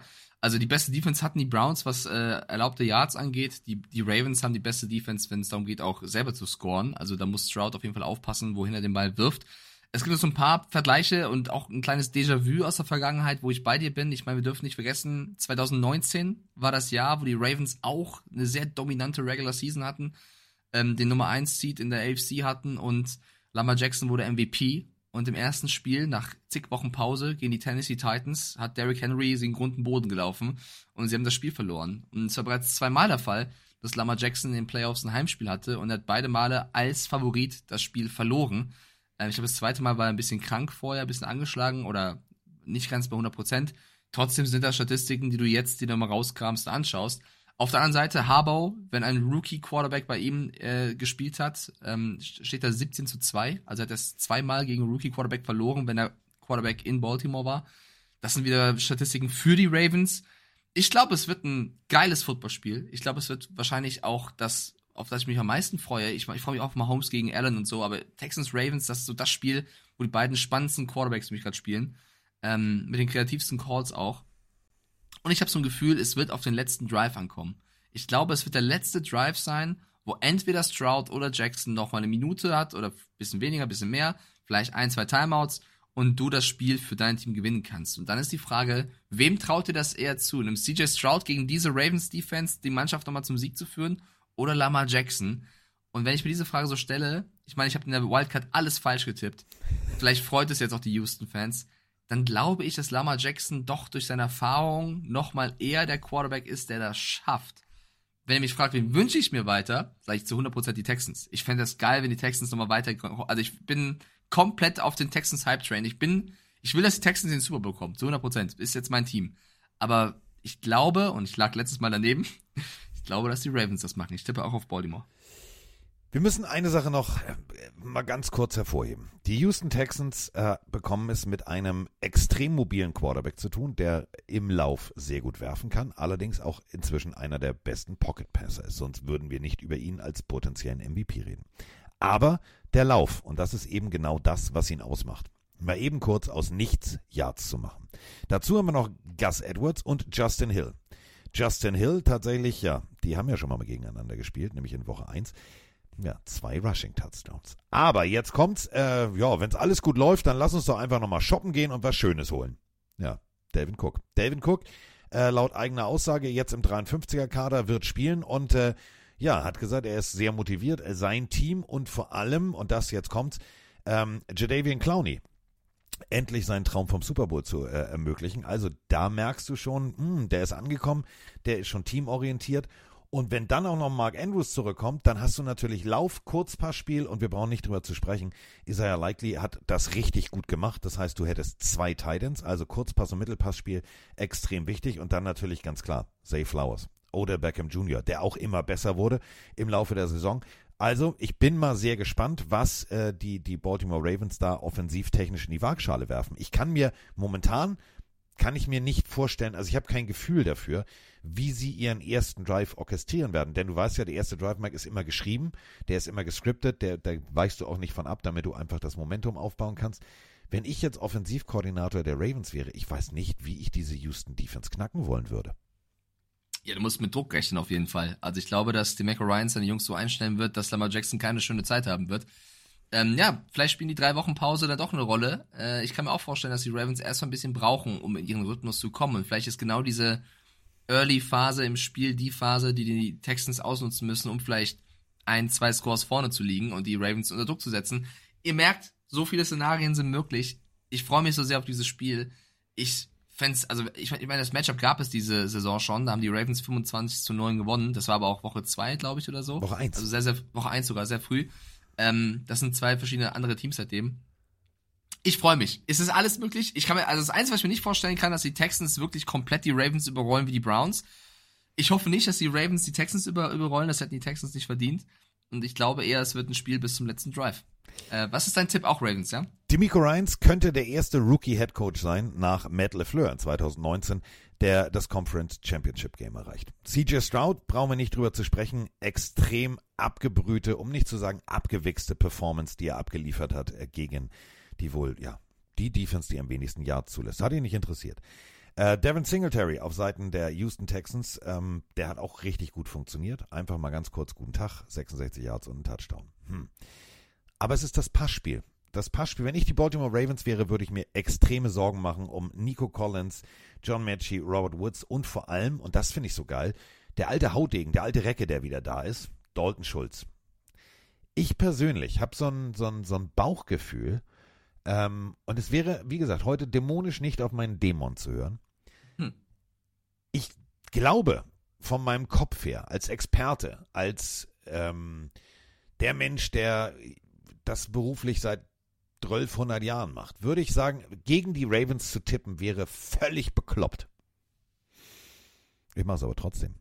Ich glaube an CJ Stroud und ich glaube vor allem an die, die Miko Ryans. Glaube ich irgendwie dran. Ich glaube tatsächlich, die Houston Texans gewinnen das Ding. Ich wünsche mir, dass du recht hast. Dann ähm, tippe ich oder logge ich für dich ein Houston Texans, um die Zahlen noch von, von vorhin nachzuliefern. Lamar Jackson hat sieben Turnover in seiner Playoff-Karriere und vier Touchdown-Bälle. Das ist äh, nicht so gut. Und da steht 1-3 in den Playoffs. Und er wäre der erste Quarterback, der es schaffen könnte, wenn er jetzt MVP wird, mehr MVP-Awards zu haben als Playoff-Siege. Hui! Und Stroud und Jackson haben gleich viele Playoff-Siege bisher. Beide haben einen. Also das, äh, also man kann, man kann die Texans hochhypen auf jeden Fall. Ähm, Dalton Schulz, der alte Haudegen, der ist 27 Jahre alt, wird gerade reingeschrieben. Ja, der ist schon lange dabei, wollten wir sagen. Nein, Äh, okay. Wechsel und wieder zurück und äh, ja, und hier hat's nicht so gut funktioniert. Mal gucken, ob er noch, ob er es noch drauf hat. Das meine ich damit. 27 ist für, für, für NFL-Verhältnisse, wenn wir mal ganz Jung, ehrlich ja. sind, die durchschnittliche NFL-Karriere dauert 3, ich glaube 3,1 oder 3,2 Jahre. Wenn du mit 22 in die NFL kommst, ist 27 schon für NFL-Verhältnisse nicht mehr der Jüngste. Als Titan, ja. Jimmy Graham so, lass mich in Ruhe. Okay, nächste Lass mich Partie. in Ruhe, gib mir meinen Rollator. Die Green Bay Packers müssen Ja. zu den San Francisco 49ers, die ebenfalls eine Bye Week hatten und den Rhythmus wahrscheinlich erstmal suchen müssen. Und ich habe gerade gesagt, das Team der Stunde sind die Texans, aber auch die Packers mit ihrem Jordan Love, der perfekt aufspielt, ähm, darf man nicht unterschätzen. Es wird so ein paar Key-Matchups geben. Ich habe äh, diesem Spiel tatsächlich auch meine, meine Bildzeitungskolumne gewidmet, weil mich ähm, die Lebensgeschichte von Jordan Love schon mal so gewaltig fasziniert hat. Ähm, Jordan Love, und das dürfen wir ja nicht vergessen, ähm, sollte der Nachfolger, also der, der erwählte Nachfolger sein. Derjenige, der von Aaron Rodgers lernen durfte. Und wir haben ja schon über äh, Veronika Mittermüllers Bauchgefühl, was Aaron Rodgers angeht, gesprochen. Sie hatte ja recht. Und ähm, wir alle können uns daran erinnern, nee, nee, nee, den bilde ich nicht aus, ist mir scheißegal, ich kann zugucken, aber ich rede mit dem nicht. Rumgezicke hoch 20 wie so eine alternde Hollywood-Diva und dementsprechend äh, gab es dann natürlich auch mediale Schelte nach diesem Draft-Pick. Etwas, was du als junger Mensch einfach, glaube ich, so nicht einfach wegstecken kannst, was dir an die Nieren geht, was dich fertig macht, wo du sagst, ja, das ist jetzt vielleicht doch nicht das Richtige. Aber der junge Mann hat sich selber ein Versprechen gegeben, das Versprechen seines Vaters, der Satz klingt jetzt komisch, äh, einzulösen, denn sein Vater, ähm, als der junge Jordan Love noch relativ klein und schmächtig war, und an der Highschool versuchte sich irgendwie ein Stipendium zu erspielen, äh, hat sein Vater, ein Polizist, nach äh, Medikamentenwechsel sich plötzlich sehr merkwürdig verhalten und hat sich ohne, ohne Vorwarnung das Leben genommen. Jordan Love wollte mit Football aufhören und hat sich aber dann darauf besonnen, dass sein Vater seinen ganzen Kollegen in der Wache ja versprochen hat, mein Sohn wird mal NFL-Quarterback. Und äh, da hat er sich durchgebissen. 36 Kilo von Highschool bis College zugenommen, um seinen Traum weiterleben zu können. Das ganze erste Jahr am, College äh, sozusagen geredshirtet, nur um zu pumpen, um seinen Körper für das vorzubereiten, was er da leisten wollte. Und man muss ganz ehrlich sagen, viele haben ihn mit äh, dem, dem jungen Patrick Mahomes verglichen. Und wenn wir jetzt die Spiele sehen, ja, tatsächlich. Ähm, jeder Coach kriegt einen Albtraum, wenn ein Quarterback im Rückwärtsspringen irgendwie einen Ball wirft. Aber er macht's und er macht's richtig gut. Und äh, deswegen habe ich mir gesagt, Jordan Love, der ist die Kolumne wert. Die Packers 49ers sind die Kolumne wert. Denn meine ersten Erinnerungen an Mike Packers gegen 49ers, Reggie White, Steve Young, 96, 97, 98, die vielleicht geilsten Playoff-Spiele, die wirklich bis zum, bis zum Blut gekämpft wurden. Das waren geile Spiele und ich glaube, so ein Spiel kriegen wir wieder serviert, denn Jordan Love wird diese Motivation aus dem letzten Spiel gegen die Dallas Cowboys einfach mal richtig mitnehmen ist Tradition pur, dieses Aufeinandertreffen. Und ich stelle mir gerade vor, wie Brock Purdy ein schlechtes Spiel hat und Twitter Deutschland sich darauf einhobelt. Naja, äh, ja, äh, 60 Prozent, 60 Prozent unserer Zuhörer tippen auf die 49ers. Also nicht ganz so deutlich wie eben gerade bei den Ravens mit 64 Prozent. Die sagen, das Heimteam, der Number One Seed, setzt sich durch. Ähm, wenn du dieses Duell dir im Kopf durchspielst, ich meine, die Packers sind gerade unfassbar gut drauf die haben in den letzten neun Spielen sieben Siege und zwei Niederlagen. In den letzten neun Spielen hat Jordan Love 21 Touchdown-Bälle und eine einzige Interception. Das ist Wahnsinn. Also er ist wirklich unfassbar gut drauf. Muss jetzt aber natürlich gegen eine Niners-Defense spielen, wo ein Nick Bosa, Chase Young, Javon Hargrave, Eric Armstead und wie sie alle heißen, ähm, nur darauf warten, Love die Liebe zu entziehen. Und auf der anderen Seite hat diese doch noch sehr junge Mannschaft mit einem Vanessa und einem Gary in der Defense und einem Savage und was weiß ich, wer da alles rumläuft, die bekommen es halt mit Brock Purdy, Christian McCaffrey, Debo Samuel, allein ein CMC, der fit ist. Ich glaube, das wird wirklich eine sehr, sehr, sehr schwierige Aufgabe für die Packers. Nochmal eine, eine Ecke schwieriger als gegen die Cowboys, wo sie aber auch sehr gut gespielt haben. Es wird auf den Gameplan ankommen. Matt LaFleur gegen Kyle Shanahan. Matt LaFleur hat sensationell McCarthy aus den, aus, ja, rausgehauen mit seiner Idee, Football zu spielen. Jetzt kommt Kyle Shanahan und wir wissen auch bei Kyle Shanahan, dass er offensivtechnisch einer der besten Coaches der Liga ist. Aber wir wissen auch, vor allem in den Playoffs, dass er sich hier und da gerne mal ein bisschen verkünstelt. Also dass er hier, hier eine Spur zu viel möchte. Und das weiß natürlich auch, weil die beiden eine Vergangenheit haben, ein Matt LaFleur. Und darauf wird es hinauskommen, äh, wie gut sich die beiden kennen und was sie sich überlegen, um den anderen zu überraschen. Weil ich glaube, es wird eine Monsteraufgabe, noch größer als andersrum, für die Defense der Packers, diese Offense zu stoppen. Also ich habe mehr Angst davor, dass die Defense der Packers überfordert ist, als dass die Packers Offense scored. Ich glaube, dass Love es schaffen wird, gegen Young, Bosa und Co. auf seine Punkte zu kommen. Dafür ist das Momentum, glaube ich, zu gut. Aber ob er genug Punkte erzielt, um mit der Offense äh, mit, mitzuhalten, weiß ich nicht. Und die Schwachstelle, die es da gibt, ist, klingt jetzt ein bisschen gemein, weil ich mag ihn eigentlich sehr, ist trotzdem ein Brock Purdy. Brock Purdy hat, sag ich mal, 90% seiner Regular Season dieses Jahr wie eine Maschine, Cyborg-artig, sensationell gespielt. Aber es gab die Momente, wo, wenn es mal nicht funktioniert hat, wenn ein CMC mal verletzt draußen war, ein Kittel, dann hat er gestruggelt. Und äh, sollten die Packers es schaffen, mit ihrer jungen Truppe da irgendwie in den Kopf von Purdy zu kommen, dann ist da für mich der Ansatz, das Spiel zu gewinnen. Ich es ist natürlich wahr, ob sie es schaffen, weil auch ein Shanahan wird Purdy gut einstellen. Aber das ist für mich die Entscheidung dieses Spiels. In welchem Purdy sehen wir? Sehen wir den Purdy, den wir kennen und erwarten? Dann werden die Packers keine Chance haben. Sehen wir den Purdy, der vielleicht ein bisschen struggelt? Dann, glaube ich, haben die Packers eine sehr, sehr gute Chance, das Spiel zu gewinnen. Damals 96, 97, 98. Smash Mouth Football. Green Bay Packers, Reggie White. Es gab ins Gesicht. Da konnte Steve Young, der die ganze Saison mit dieser Offense, juhu, und wir sind die Schönsten und wir sind die Besten und guck mal, was wir alles können. Oh, ho, ho, ho, wurden relativ schnell entzaubert. Und genau das ist der Weg. Du hast gerade Richard Gary gesagt. Ins Gesicht. Du musst Brock Purdy und du musst dieses, ja, Aufkeimen einer brillanten Offense, du hast es gerade gesagt, so ein bisschen verkünstelt. Du musst dieses Aufkeimen des Momentums dieser Offense sofort im Keim ersticken. Denn, gibt eine ganz einfache Zahl, wenn Christian McCaffrey 75 Yards plus erläuft, haben sie 10 Siege, eine Niederlage.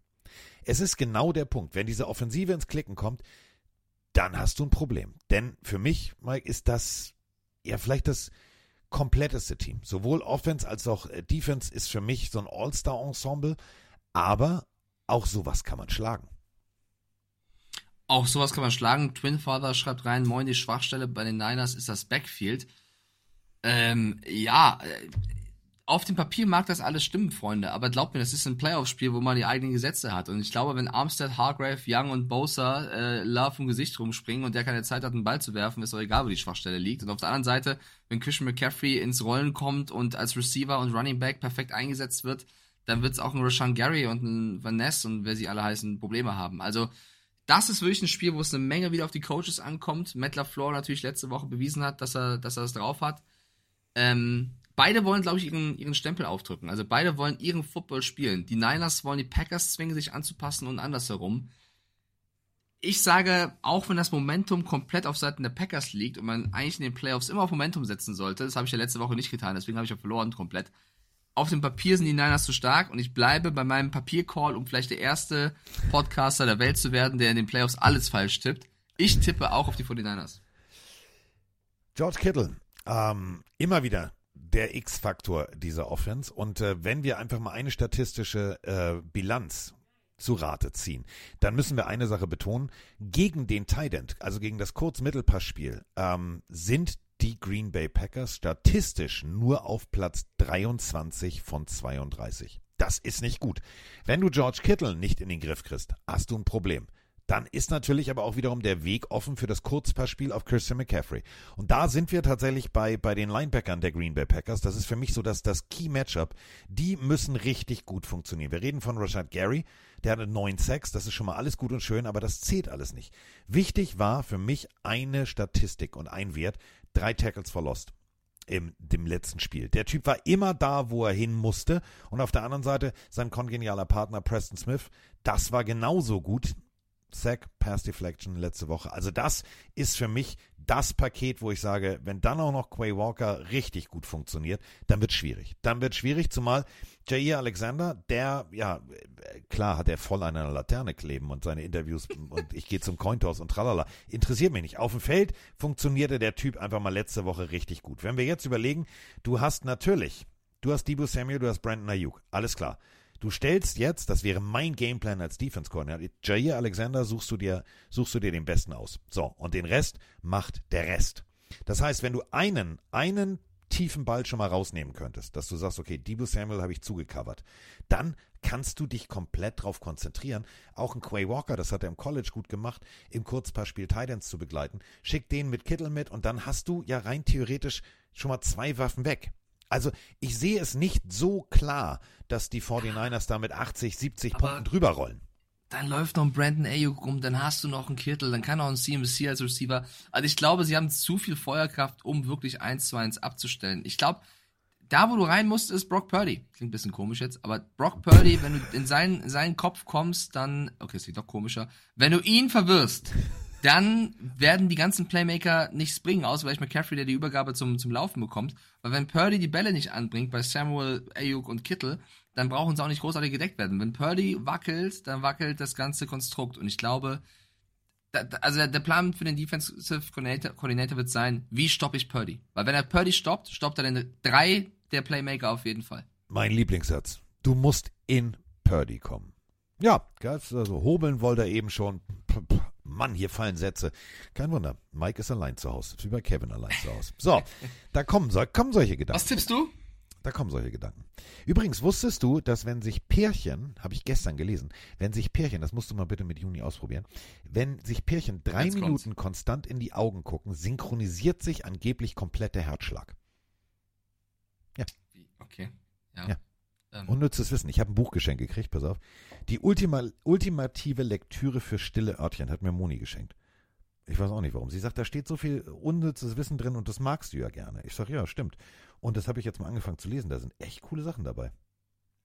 ich werde es versuchen anzusprechen und bin gespannt, wie sie reagiert, ja. Wusstest du zum Beispiel, dass eine Schnecke bis zu zwei, äh, 25.000 Zähne hat? Wusste ich auch nicht. So, egal. Also, los geht's. ähm, ich würde, ich würde mit dir Händchen halten, gerne über die Blumenwiese hüpfen und sagen, ja, alles wird gut. Und ich glaube auch, dass die 49ers das machen. Ich äh, würde gerne erleben, dass die Packers tatsächlich The Power of Love zeigen.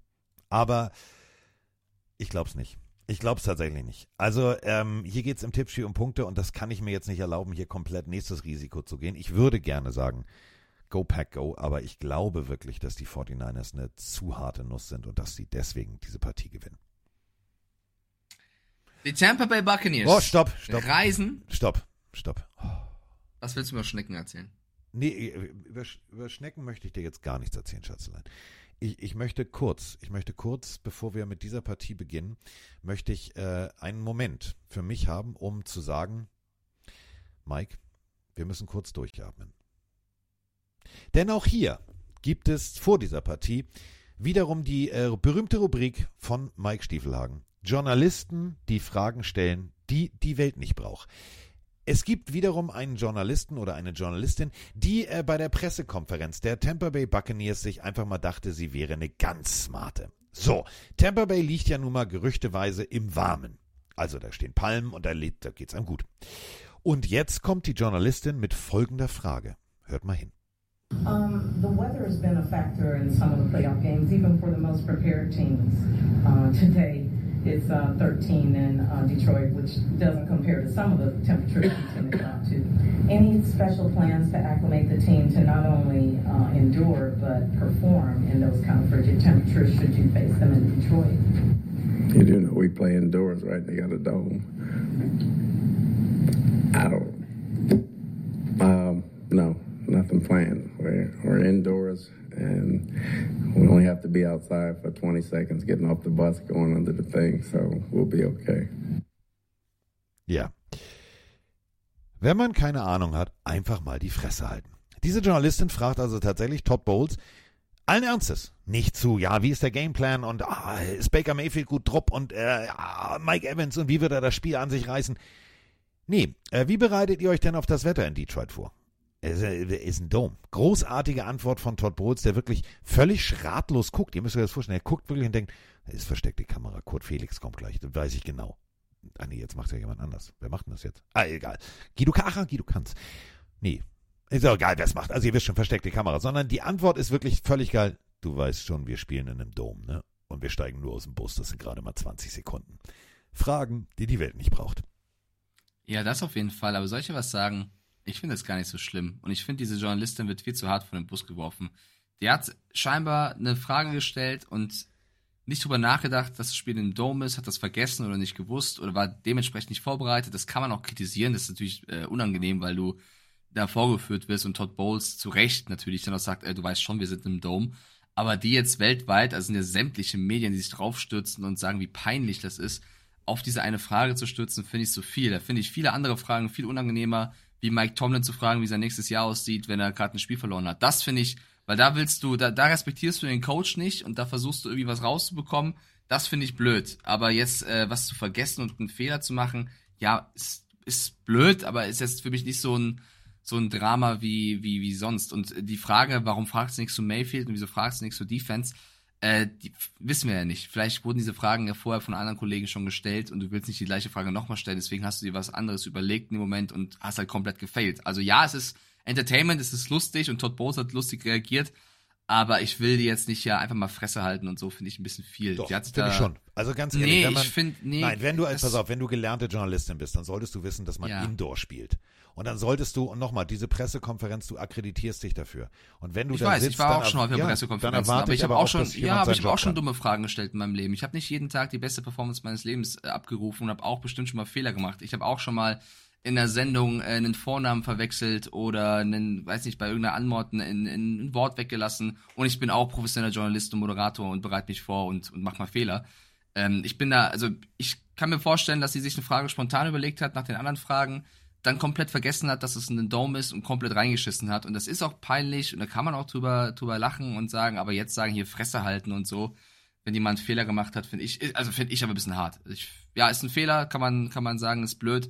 Aber ich finde es schlimmer, mit Absicht respektlose Fragen zu stellen, finde ich schlimmer, als jetzt einen Fakt zu vergessen, der unangenehm ist, den man wissen sollte. Ich finde beide schlimm. Aber gut, so sind wir halt unterschiedlich. Ja, aber ich, ich, das meine ich ja vor Folgen. Ich mag es nicht, dass sie immer nur am Meckern sind und immer nur draufhauen sind.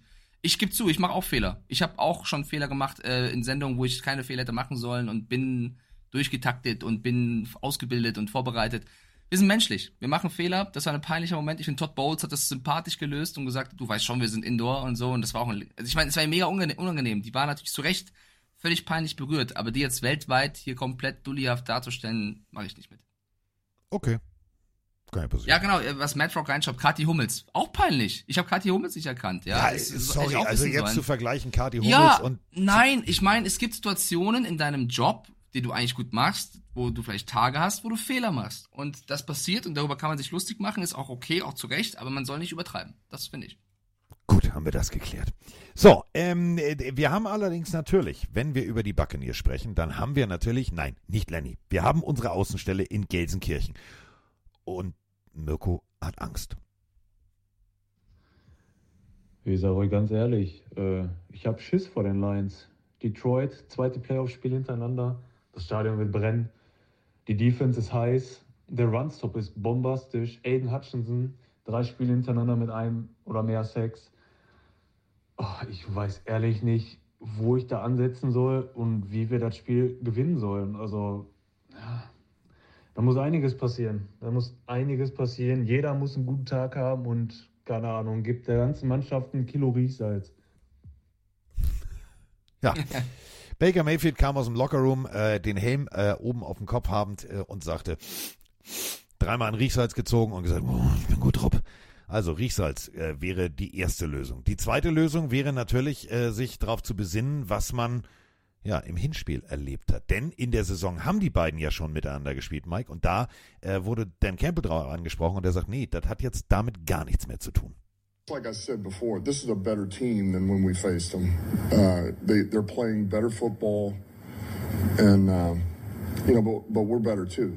So, you know, it's and that's the way it should be. Here we go, man. We're in the divisional against an opponent that only improved all year, and so did we.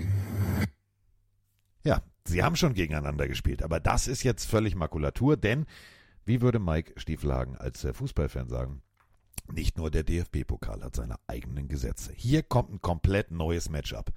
Die Buccaneers, die sich tatsächlich gefangen haben und mit Baker Mayfield jetzt den Leader, den Quarterback haben, den du in so einer Situation brauchst. Der muss aber ran gegen 13 Mann, 14 Mann. Denn ich glaube, Ford Field wird richtig brennen. Äh, 1185 Dollar war das teuerste Ticket, ne? Oder wie war das? Sehr teuer auf jeden Fall, ja. Ich bin gespannt. Ich glaube, die Hütte wird richtig brennen.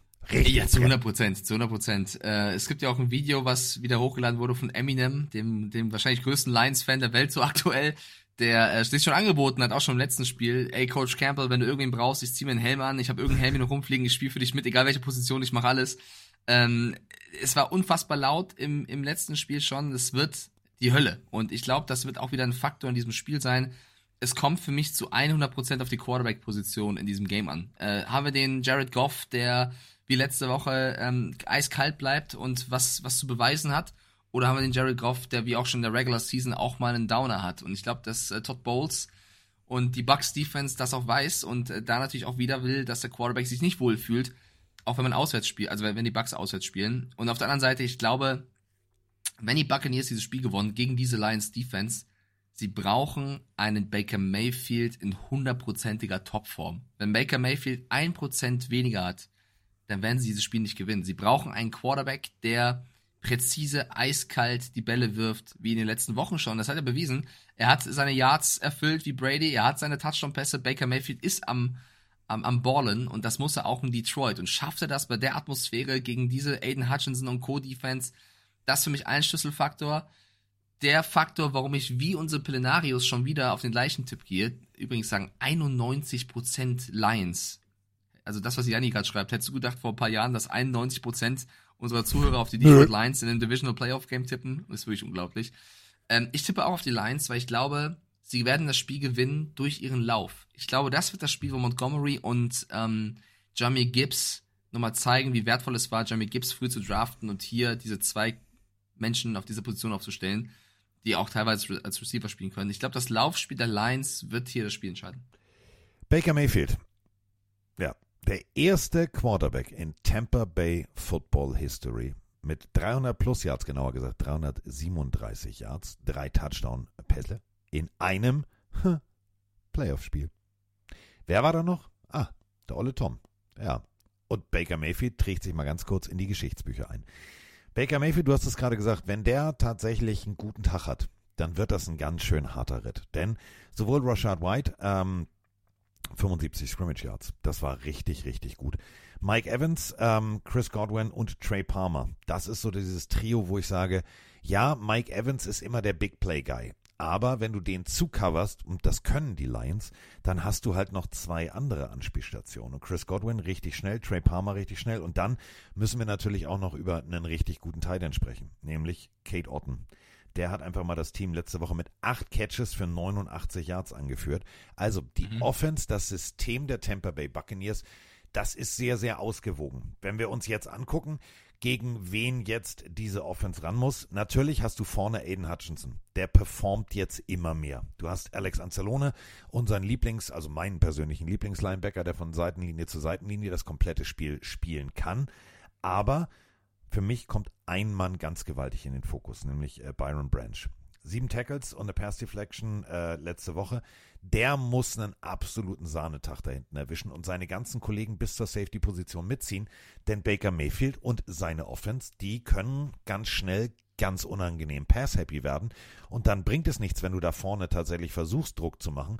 Aber wir reden von Aiden Hutchinson und dann fällt so ein bisschen prozentual ab. Das bedeutet, wenn du den rausnimmst, und das haben wir ja nun mal gesehen, wie es Laramie Tunzel bei den Houston Texans mit Miles Garrett gemacht hat, dann kannst du diese Defense knacken. Ja, zu 100 Prozent. Ich glaube auch, dass die Buccaneers ein guter Tipp wären, wenn sie zu Hause spielen würden. Aber in Detroit, die ganze Masse gegen dich, ähm, ich, also ich kann mir nur vorstellen, dass Baker Mayfield entweder komplett den schlimmsten Tag seines Lebens hat und drei Interceptions wirft oder halt den allerbesten und sich davon tragen lässt. Ich meine, das ist ja auch jemand, der gerne die große Bühne genießt und sich davon, ja, das auch mag, wenn Leute gegen ihn sind. Das ist er schon seit dem College gewohnt, äh, seit er damals die Flagge auf dem Logo des Gegners platziert hat, des Rivalen. Also der, der, der, der, der mag das der fühlt sich daran wohl. Aber die Frage ist, fühlst du dich immer noch wohl, wenn der erste oder zweite Drive nicht funktioniert? Und ähm, deswegen gehe ich, wie gesagt, mit Detroit. Es hängt für mich alles an Baker Mayfield. Wenn wir einen überragenden Baker Mayfield sehen, weil die Defense der Bucks hat es für mich drin, die Lions nicht zu hoch scoren zu lassen. Die Offense mit Mayfield ist die Frage, ob die mehr Punkte machen. Deswegen, Baker Mayfield wird morgens den rechten oder linken Fuß zuerst wählen zum Aufstehen und dann werden wir wissen, werden sie das Spiel gewinnen oder nicht. Das ist für mich die Frage. Solange er den Zettel von Heddergott beherzigt, erst die, erst die Hose, dann die Schuhe, wird alles gut. Aber stell dir mal vor, Baker Mayfield schafft das, stoppt diesen oh. Detroit Lions Hype, führt die Bucks ins äh, ja, Conference Game. Alter. Wäre Lenny also schon alt genug, würde er sich Baker Mayfield tätowieren lassen. Überall hin. Wirklich, ja. Wenn Was wir, ist dein Tipp? Wenn wir nochmal ganz kurz in die Zahlenwelt eintauchen. Mir ist nämlich bei dieser Geschichte eine Sache aufgefallen, die finde ich extrem paradox. Tampa Bay's Offense bewegt den Ball am Boden für 88,8 Yards. Äh, an sich ein merkwürdiger Wert, ne? Krumm. Detroit ja. Defense lässt genau 88,8 Yards am Boden zu. Also hier haben wir ein Duell auf Augenhöhe. Aber was mir tatsächlich ein bisschen Sorge macht, ist folgender Fakt. Ähm, Detroits Defense lässt 336,1 Yards zu. Die müssen an diesem Tag über sich hinauswachsen. Kleine Fehler die äh, in den letzten Wochen immer wieder zu größeren Raumgewinnen geführt haben, die musst du wirklich komplett runterfahren. Denn, und das ist wiederum der Punkt, wenn du jetzt die Tampa Bay Buccaneers hast, dann hast du einfach mal mit McLaughlin einen richtig guten Kicker. Und wenn jetzt Baker Mayfield den Ball nur bis zur 30 bewegt, ist das zwar ein Teilerfolg, aber, und das sind so Werte, die finde ich beeindruckend, im Bereich 20 bis 29 ist der Junge 8 von 8. 30 bis 39, 12 von 12. 40 bis 49, 2 von 3 und 50 plus 7 von 8. Also da solltest du dir wirklich sicher sein, du musst, du musst den Ball nicht nur zurückholen, sondern du musst sie so schnell wie möglich stoppen. Und da sind wir beim Turnover Differential. Tampa Bay plus 8. Das können die richtig gut. Und Detroit minus 1. Also ich bin mal sehr gespannt, was uns da erwartet. Ich gehe natürlich, natürlich, auch wenn es ja jetzt äh, Mirko und Lenny wahrscheinlich richtig wehtut, ich würde die Baker Mayfield-Geschichte richtig großartig finden, aber ich habe einen Wunsch. Nach so langer Abstinenz möchte ich die Detroit Lions nicht nur im NFC Championship Spiel sehen, sondern ich möchte die Detroit Lions im Super Bowl sehen. Und dafür muss jetzt ein Sieg her. Und ich glaube tatsächlich, dass zu Hause da die Atmosphäre der X-Faktor sein wird. Die Detroit Lions rocken das Ding. Alrighty, dann haben wir uns alle wie im Spiel davor schon äh, auf eine Mannschaft geeinigt. Die Niners und die Lions gehen weiter. Nur im ersten Spiel hat Carsten anders getippt als die Plenarios und ich. Da bist du mit den Texans gegangen wie mit den Ravens. Kommen wir zur letzten Partie der Divisional Round. Wir haben mal wieder ein Aufeinandertreffen zwischen Patrick Mahomes und Josh Allen. Doch dieses Mal ist der Ort ein anderer. Statt wie gewohnt ein Heimspiel im Arrowhead zu haben, geht es äh, nach Buffalo zu den Bills. Die Chiefs müssen diese Auswärtsreise jetzt antreten. Und ich glaube, dass die Buffalo-Fans und vor allem auch äh, Josh Allen richtig Bock hat, was zu beweisen. Wir haben dazu natürlich eine Sprachnachricht. Ja, hallo Carsten, hallo Mike, äh, Twin Father aus dem Kreis Stormann hier. Äh, Freue mich auf den Podcast nachher. Äh, jetzt mal vor dem Spiel die Fresse aufreißen, nicht immer danach. Äh, glaube, die Chiefs werden äh, bei den Bills gewinnen. Äh, warum? Äh, Defense top fit bei den Chiefs, bei den Bills Defense verletzt zwei Schlüsselspieler dabei im Gegensatz zu Woche 14 äh, mit Tranquil und mit Pacheco und Offside Tony nicht dabei. Ja, und ich glaube, die Bills haben halt so ein bisschen so ein Schießsyndrom, wenn es um die Playoffs geht. Und ja, sie haben ja auch im letzten Jahr im Divisional gegen die Bengals verloren. Äh, bis später. Ciao, ciao. Andy Reid, fangen wir erstmal an. Ehre, wem Ehre gebührt, Mike. 23 Career Playoff Wins. 23. Das ist zweitmeist für alle Head Coaches der NFL. Wenn er jetzt rein theoretisch ins Championship Game einziehen würde, wäre das sein elfter Besuch. Sein elfter. Und äh, wir alle kennen die, äh, vielleicht kennt ihr sie nicht, aber vom Namen her wisst ihr genau, wen ich meine. Tom Landry, der damalige Coach, der ja, Americas Team gegründet hat, sozusagen. Also die Basis, warum das Team so genannt wurde, die Dallas Cowboys. Der hat es zehnmal geschafft. Nur mal ganz kurz sacken lassen. Das ist einfach mal gelebte, pure Historie. Und auch wenn ihm wieder der Bart einfrieren wird, denn es wird auch in Buffalo kalt sein, das wird ihm scheißegal sein, der wird heiß sein, denn der weiß ganz genau, so hier der olle Bill, der wird sich sicherlich nochmal irgendwo in Atlanta oder wo der auch immer andocken will, weil der will Don Shula überholen. Ich werde jetzt einfach mal Tom Landry überholen. Da wird die Motivation sowieso schon da sein. Die Motivation für die Kansas City Chiefs, ja, sie müssen das erste Mal auswärts ran. Das heißt, und das ist das nächste Paradoxon, Mike, Patrick Mahomes gefühlt Dauergast in den Playoffs, muss das erste Mal auswärts ran. Ja, das kennt er normalerweise gar nicht. Dann denkt er meistens, es ist der Super Bowl.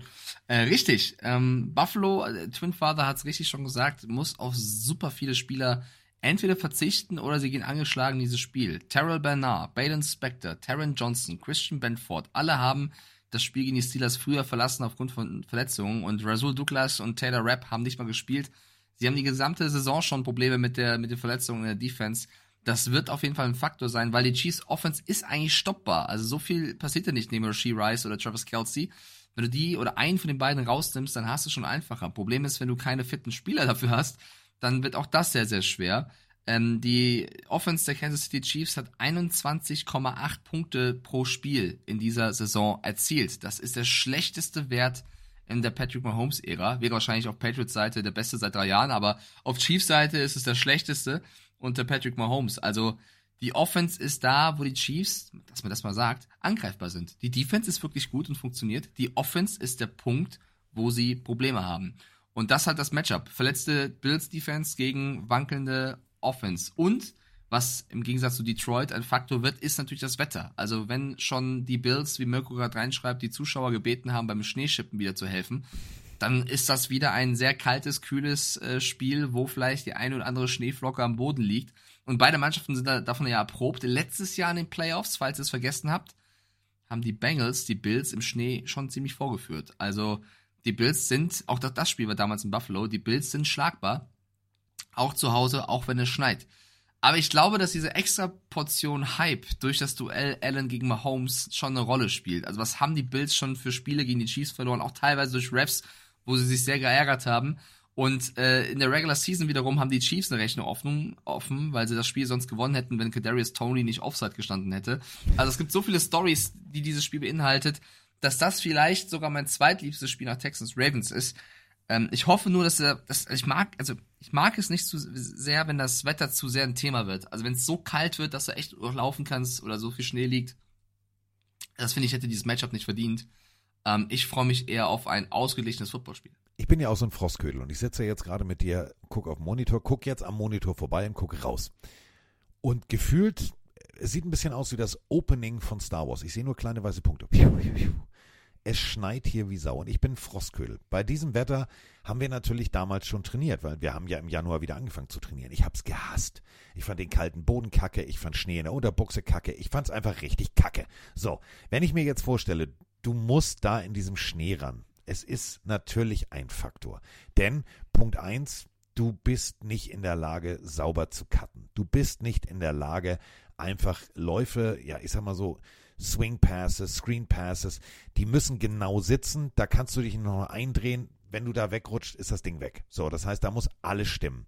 Und jetzt kommen tatsächlich, genau wie du sagst, kommen die Chiefs mit einer ja ab und an gut funktionierenden, dann wieder nicht so gut funktionierenden Offense. Aber wir haben beim Steelers-Spiel gesehen, kaum war der nächste Starting Linebacker raus, war da in der Mitte wie ein Scheunentor. Das hat dann Mason Rudolph auch sauber und souverän zum Touchdown bedient.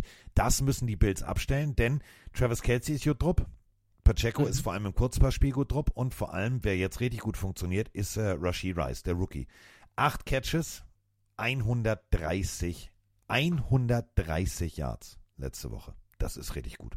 So, und Buffalo Bills zu Hause, ja, Sean McDermott, ähm, fünf im Vergleich. Fünf. Fünf Playoff-Siege. das ist äh, der zweitmeiste hinter natürlich Marv Levy. Der hat damals elf. Gut, viermal Super Bowl, viermal raus, aber das ist ein anderes Thema. Also, Sean McDermott, nur um die Zahl einfach mal zu erwähnen, fünf Playoff-Wins. Jetzt ist Josh Allen gerade on fire. Letzte Woche nach diesem Lauf, äh, ja, also 52 Jahre waren es insgesamt, MVP. MVP. Der Mann hat Rückenwind. Aber Mike, der neigt auch manchmal dazu, Dinge zu forcieren. Und das kannst du dir gegen eine Pass-Defense, wie zum Beispiel Snead, der einfach mal Tua komple äh, komplett ad absurdum geführt hat, wenn er auf Hill werfen wollte, weil Hill hatte immer einen Snead irgendwo in der Nähe. Die sind zu gut und zu brillant, als dass du da versuchen kannst, mit der Brechstange Punkte zu machen. Ja, er darf keine Fehler machen, das ist natürlich klar. Josh Allen ist ein risikofreudiger Quarterback und wenn es funktioniert, schreien alle MVP wenn es nicht funktioniert, ist es ein typischer Josh Allen. Äh, er wird aber, ich glaube, wir werden ihn nicht bändigen können. Ich glaube, es wird so ein, ich werfe vier Touchdowns und drei Interceptions Spiel von, von Josh Allen, der einfach unbedingt Josh, äh, Patrick Mahomes schlagen möchte. Da ist so eine Story hinter und letztes Jahr, als die beiden Quarterbacks sich abgeklatscht haben oder umarmt haben nach dem Spiel, hat ja auch äh, Mahomes zu Allen gesagt, ich habe so ein Gefühl, wir sehen uns hier öfter also in den Playoffs. Äh, und er hatte recht, es ist wieder mal der Fall. Also es ist eine eigene, eigene, ich will nicht sagen Rivalität, weil sie, sie hassen sich ja jetzt nicht, aber es ist ein, ein, ein traditionelles Duell mittlerweile schon geworden zwischen den beiden Jungs.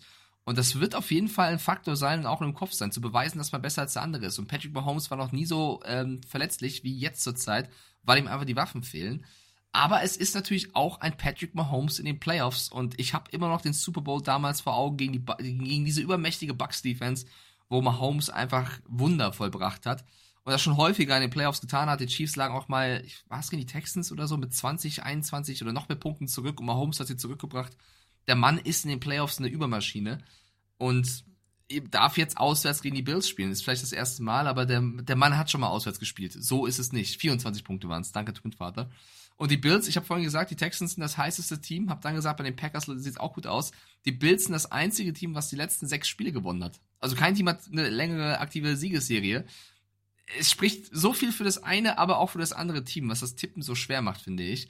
Ähm, und der Sieger steht dann wieder mal im Championship Game der AFC und dann eben entweder gegen die Texans oder die Ravens, was automatisch jetzt schon ein geiles Spiel wird. Also ähm, ich finde es hier sehr, sehr schwer zu tippen ist für mich auch ein, eine dieser Partien, wo ich sage, ja, Chris Jones in der Mitte, George Kalafdis von außen, aber ein Josh Allen ist halt auch nicht ein Brock Purdy, also vom Körper her. Der kann halt auch mal kurz noch den Stiffarm auspacken. Und das ist eben der Punkt. Ähm, Schneeschippen. Erstmal ein Lob an Travis Kelsey, der die Bills Mafia gelobt hat. Der gesagt hat, ey, ihr seid die Geilsten, dass ihr hier tatsächlich der Stadion freischippt. Wie cool seid ihr denn? Also der hat sich schon mal Freunde gemacht. Also neutralen Untergrund geschaffen sozusagen für ihn selbst. Ich bin tatsächlich so ein bisschen hin und her gerissen. Ich sehe die Chiefs Defense als Faktor, den ich höher rechne als den offensiven Faktor, denn bei dem Wetter musst du auch erstmal Josh Allen stoppen. Wenn du ihn stoppst, dann spielst du deine Offense in die Karten und dann kann Andy Reid da schalten und walten und dann kann Patrick Mahomes wieder Patrick Mahomes Dinge machen. Wenn du natürlich Josh Allen den Ball lange bewegen lässt, und wir springen mal ein paar Wochen zurück, als plötzlich Delvin Cook im Kurzpassspiel als auch am Boden äh, funktioniert hat, ja, was war denn da los? Also James Cook meine ich. David Cook haben wir jetzt bei den, Raiders, äh, bei den Ravens. Das war tatsächlich ein James Cook, den man so nicht gesehen hat. Das war kreativ, das war gut und das war überraschend. Damit haben sie ganz lange den Ball bewegt. Und wenn die Bills lange den Ball bewegen und scoren, dann sehe ich sie ganz weit vorne. Was ist dein Tipp? Sag, oh, ist es schwer, Sag ne? ich dir nicht. Wieso? Weil ich es behalte. Okay, also Carsten tippt nicht ich tippe, ich, tippe, ich tippe auf Unentschieden. Nein. Das haben die Pillenarius schon häufiger getan. Das wird in den Playoffs ein bisschen schwer, aber wer weiß. Überleg dir mal, stell dir mal vor, diese Albtraumsituation, das Ding geht, äh, keine Ahnung, 27 zu 27. Das ist ein Overtime-Spiel. Das könnte in die in Overtime, Overtime gehen. Ey, kannst du dir, dann überleg doch Josh Allen nur nicht schon wieder die Scheiße hier jetzt. Da hab ich keinen mhm. Bock drauf. Deswegen mhm. glaube ich, die wollen relativ schnell kurzen Prozess machen, werden den Ball schnell bewegen. Und da ist jetzt Genie und Wahnsinn, Dr. Jekyll und Mr. Hyde ist, ist immer dicht beieinander. Wenn es klappt, klappt's. Wenn es nicht klappt, dann äh, lachen sich die Chiefs tot, weil dann haben sie plötzlich den Ball, zweite Interception, zweites Fumble, whatever und können sukzessive ihrerseits 14-0 in Führung gehen. Ich glaube tatsächlich ähm, an die Bills Mafia. Ich glaube an die Bills. Ich glaube an Josh Allen. Ich glaube, dass jetzt der Zeitpunkt gekommen ist, wo Josh Allen rigoros Rache nehmen will und sagen will, pass mal auf, ich habe jetzt diese Scheiße da zweimal erlebt im Arrowhead, habe ich keinen Bock mehr auf die Bumse. Jetzt machen wir das mal hier, Our House und fertig. Danke, tschüss. Ich glaube an die Bills. Und das als Chiefs-Fan. Äh, wie ja. soll ich das den Leuten im Arrowhead erklären? Äh, ja, ich, äh, also wenn wenn das so kommt. Ich, ich finde auch, Carsten, vielleicht kannst du mich korrigieren oder auch der Twitch-Chat, so länger ich drüber nachdenke, diese Alan Mahomes-Nummer, das ist für mich die, die coolste Quarterback, ich sag jetzt einmal Rivalität, ja. seit Manning Brady. Gab es für euch eine andere dazwischen, wo ihr sagt, das ist ähnlich? Also ich finde Mahomes Allen so oft wie die sich in den Playoffs treffen und dieses eine Spiel, was, so, was wir jetzt auch schon ein paar Mal angedeutet haben, das letzte Playoff-Game ging 42 zu 36 in Overtime aus. Wir reden nicht über die Refs, wir erwähnen aber, Nein dass das Spiel war mit den meisten Punkten in der NFL-Geschichte in einer, oder ja, während einer, ja, nee, in einer Two-Minute-Warning. Also diese Two-Minute-Warning kommt und dann gab es 31 Punkte. Bam, bam, bam, Wie krank ist das denn, ja? Also ähm, gab es eine andere Rivalität für euch in dieser Zeit? Keine, oder? Also Brady Manning war krass, aber danach gab es mal immer wieder so kleine Strohfeuer. Ich finde, Alan Mahomes das ist da schon. Ist tatsächlich so ein bisschen wie damals Favre gegen, gegen, gegen Young das war genau dasselbe. Die haben auch, also beide den Raketenwerfer von Arm gehabt. Beide haben eine geile Defense gehabt. Es, es ist für mich tatsächlich so das Matchup, wo ich sage, habe ich am meisten Bock drauf. Ähm, habe ich jetzt allerdings, also negativer Faktor, ich würde mir diese Partie unter perfekten wetterlichen Bedingungen ja, wünschen. Eben, ja. So, keine Ahnung. Noch, Auswärtsspiel in Miami. Also man könnte vielleicht noch Rogers Brady sagen, aber die haben sich dafür zu selten in den Playoffs getroffen, glaube ich. Äh, ja, Borrow, Mahomes, weiß ich finde Mahomes, Allen ist schon das Größte. Äh, und aber auf der anderen Seite, ne, die Chiefs, sollten die gewinnen, wären sie das sechste Mal in Folge im Championship Game. Wir haben ja das Thema Dynasty mal aufgemacht. Eigentlich ist Dynasty ja auch, dass du Titel gewinnst und das haben sie auch schon ein paar Mal getan. Aber ich finde, das einzige Team, was an diese Patriots Dynasty ansatzweise rankommt, ist, sind die Chiefs, die jetzt das sechste Mal theoretisch in Folge äh, in dieses Championship Ga- Game kommen können. Und das dazu, also neben Mahomes ist natürlich auch Andy Reid ein großer Faktor, den du gerade schon erwähnt hast. Ähm, ja, Was? du tippst auf die Bills, die Plenarios tippen auf die Bills zu Das ist ein 68 bisschen, Prozent. die, die Entscheidung, die du jetzt fällen musst, ist ein bisschen wie beim Matrix. Rote Pille oder blaue Pille. Ja, ich habe eh schon verkackt. Ich bin ja, was die Gesamtpunktzahl angeht, äh, weit raus. Ich habe da keinen Druck mehr. Es steht fest, du hast ja auch alles wie die Plenarios getippt, bis auf Texans Ravens. Du hast zwei Punkte Vorsprung im Tippspiel, dass du theoretisch nur einen Punkt äh, abgibst. Ähm, und wenn, wenn du gewinnen solltest, bist du sogar uneinholbar, weil es ja nur noch drei Spiele, äh, Ja. ja. noch drei Spiele gibt. Also spannend, spannend. Ich mach, mach das, was Scorpion, unser Grafiker, reinschreibt, niemals gegen Mahomes tippen. Das habe ich in den letzten Jahren gemerkt. Ich habe den Chiefs dieses Jahr oft Unrecht getan und gegen sie getippt, weil ich einfach mit dieser Offense nicht zufrieden war. Ich glaube eigentlich, ich glaube eigentlich, dass die Bills gewinnen. Und ich finde es auch geil, dass wenn Josh Allen einfach mal seine, seine, seine Genugtuung bekommt. Aber ich habe Bock auf bisschen Entertainment. Ich habe Bock dagegen zu halten. Ich habe nicht Lust, dass Texans Ravens durch ist und unser Tippspiel ist klar. Ich tippe einfach mal frecherweise, weil ich Bock habe zu verlieren, auf Patrick Mahomes und die Kansas City Chiefs und sage, die Refs werden wieder helfen. die Refs werden wieder helfen und Josh Allen haut irgendwen um. Nein, ähm, es wird ein kaltes Footballspiel. Pacheco macht ein gutes Spiel. Die Bills Defense ist zu verletzt. Ich tippe auf die Chiefs. Gut, dann haben wir das geklärt. Sean Hockley übrigens, äh, Schiedsrichtersohn von Ed Hockley. Ist äh, guter. Der, nee, ist er nicht. Also der, der war manchmal eine Fehler, also da waren manchmal Entscheidungen dabei, wo ich gedacht so, hui. Warten wir es ab. Ähm, eins ist völlig klar, Playoffs, äh, wir haben in der letzten Folge ja auch Sprachnachrichten genau zu diesem Thema gehabt. Wieso lassen die Schiedsrichter jetzt plötzlich Dinge durchgehen? Äh, der wird sehr besinnlich überlegen und sagen, ah, macht das hier jetzt Sinn, eine Flagge zu werfen? Denn Holding gibt's bei jedem, bei jedem Play, bei jedem Snap in der O-Line. Mhm. Ähm, und was ich cool fand, äh, tatsächlich auch von Hockley, immer wieder und von seiner Crew, dass äh, Pass Interference ähm, nur dann, wenn wirklich das Jersey 90% Abstand. Denn auch, äh, die wägen das sehr cool ab, das ist mir mal aufgefallen. Wenn jetzt äh, der Receiver zum Beispiel so einen klassischen Push-Off macht, also ne, ich stoße den, den, den Defensive Back ein Stück weg, ähm, und er dann merkt, dass der Defensive Back aber die Hand festhält, um sich wieder ranzuziehen, da gibt's keine Flagge. Das finde ich halt geil. Let them play ist hier das Motto. Ich bin mal sehr gespannt. Ähm, du gehst also mit Patrick Mahomes, ich gehe mit Josh Allen. Ja, mal gucken, ne? Mal gucken, was da am Ende bei rauskommt. Ach, wird spannend. Auf jeden Fall werden Ja. wir, glaube ich, sehr müde sein. Das auf jeden Fall. Äh, Blindside Hit TV schreibt noch rein, bitte nicht die Chiefs, die ganzen Taylor Swift Casual Chief Fans nerven mich ja jetzt schon. Da, da will ich gerne mal was fragen. Weil mich nerven diese Fans gar nicht so sehr. Ich finde es eher cool, wenn noch mehr Leute Football gucken und sich dafür interessieren und Fragen stellen. Mich nervt es halt nur, wenn sie zu oft Taylor Swift im Game zeigen, wenn man Ja. auch theoretisch äh, was vom Spiel sehen könnte oder Analyse machen könnte. Das finde ich nervig. Aber dass es jetzt mehr Fans gibt, die Fragen stellen, ist doch eigentlich was Positives, oder? Also was, was, was, was nervt denn an, an neuen Football-Fans? Das verstehe ich nicht ganz. Ich glaube, es geht mehr um, um, ey, ich will Football sehen, jetzt zeigt mir nicht wie Taylor. Also wenn Taylor Swift in ihrer Box da mit Mama Kelsey rumdance, finde ich das auch lustig und ich finde, sowas kann man zeigen. Aber ich brauche jetzt, nicht je- ich brauche jetzt nicht jede Taylor Swift-Reaktion auf jeden Genau. Catch von Kelsey. So. Aber neue Fans? Hä, ist doch cool. Würden sich andere Sportarten wünschen. Finde ich eigentlich was Positives. Ja. Ja, dann lass uns doch einfach mal Helene Fischer verkuppeln mit, keine Ahnung, irgendeinem aktuellen Fußballspieler. Das kriegen wir hin, marketingtechnisch. Schlagen wir, schlagen ich wir habe den nicht, ich DFB hab nicht, vor. von- ich hab, ich hab nicht vom Fußball gesprochen. Ich glaube, die, die haben schon ein paar Fans, aber Ja, aber da können wir auch neue. Ahnung. Okay, gut, da kommen auch neue, sehr schön.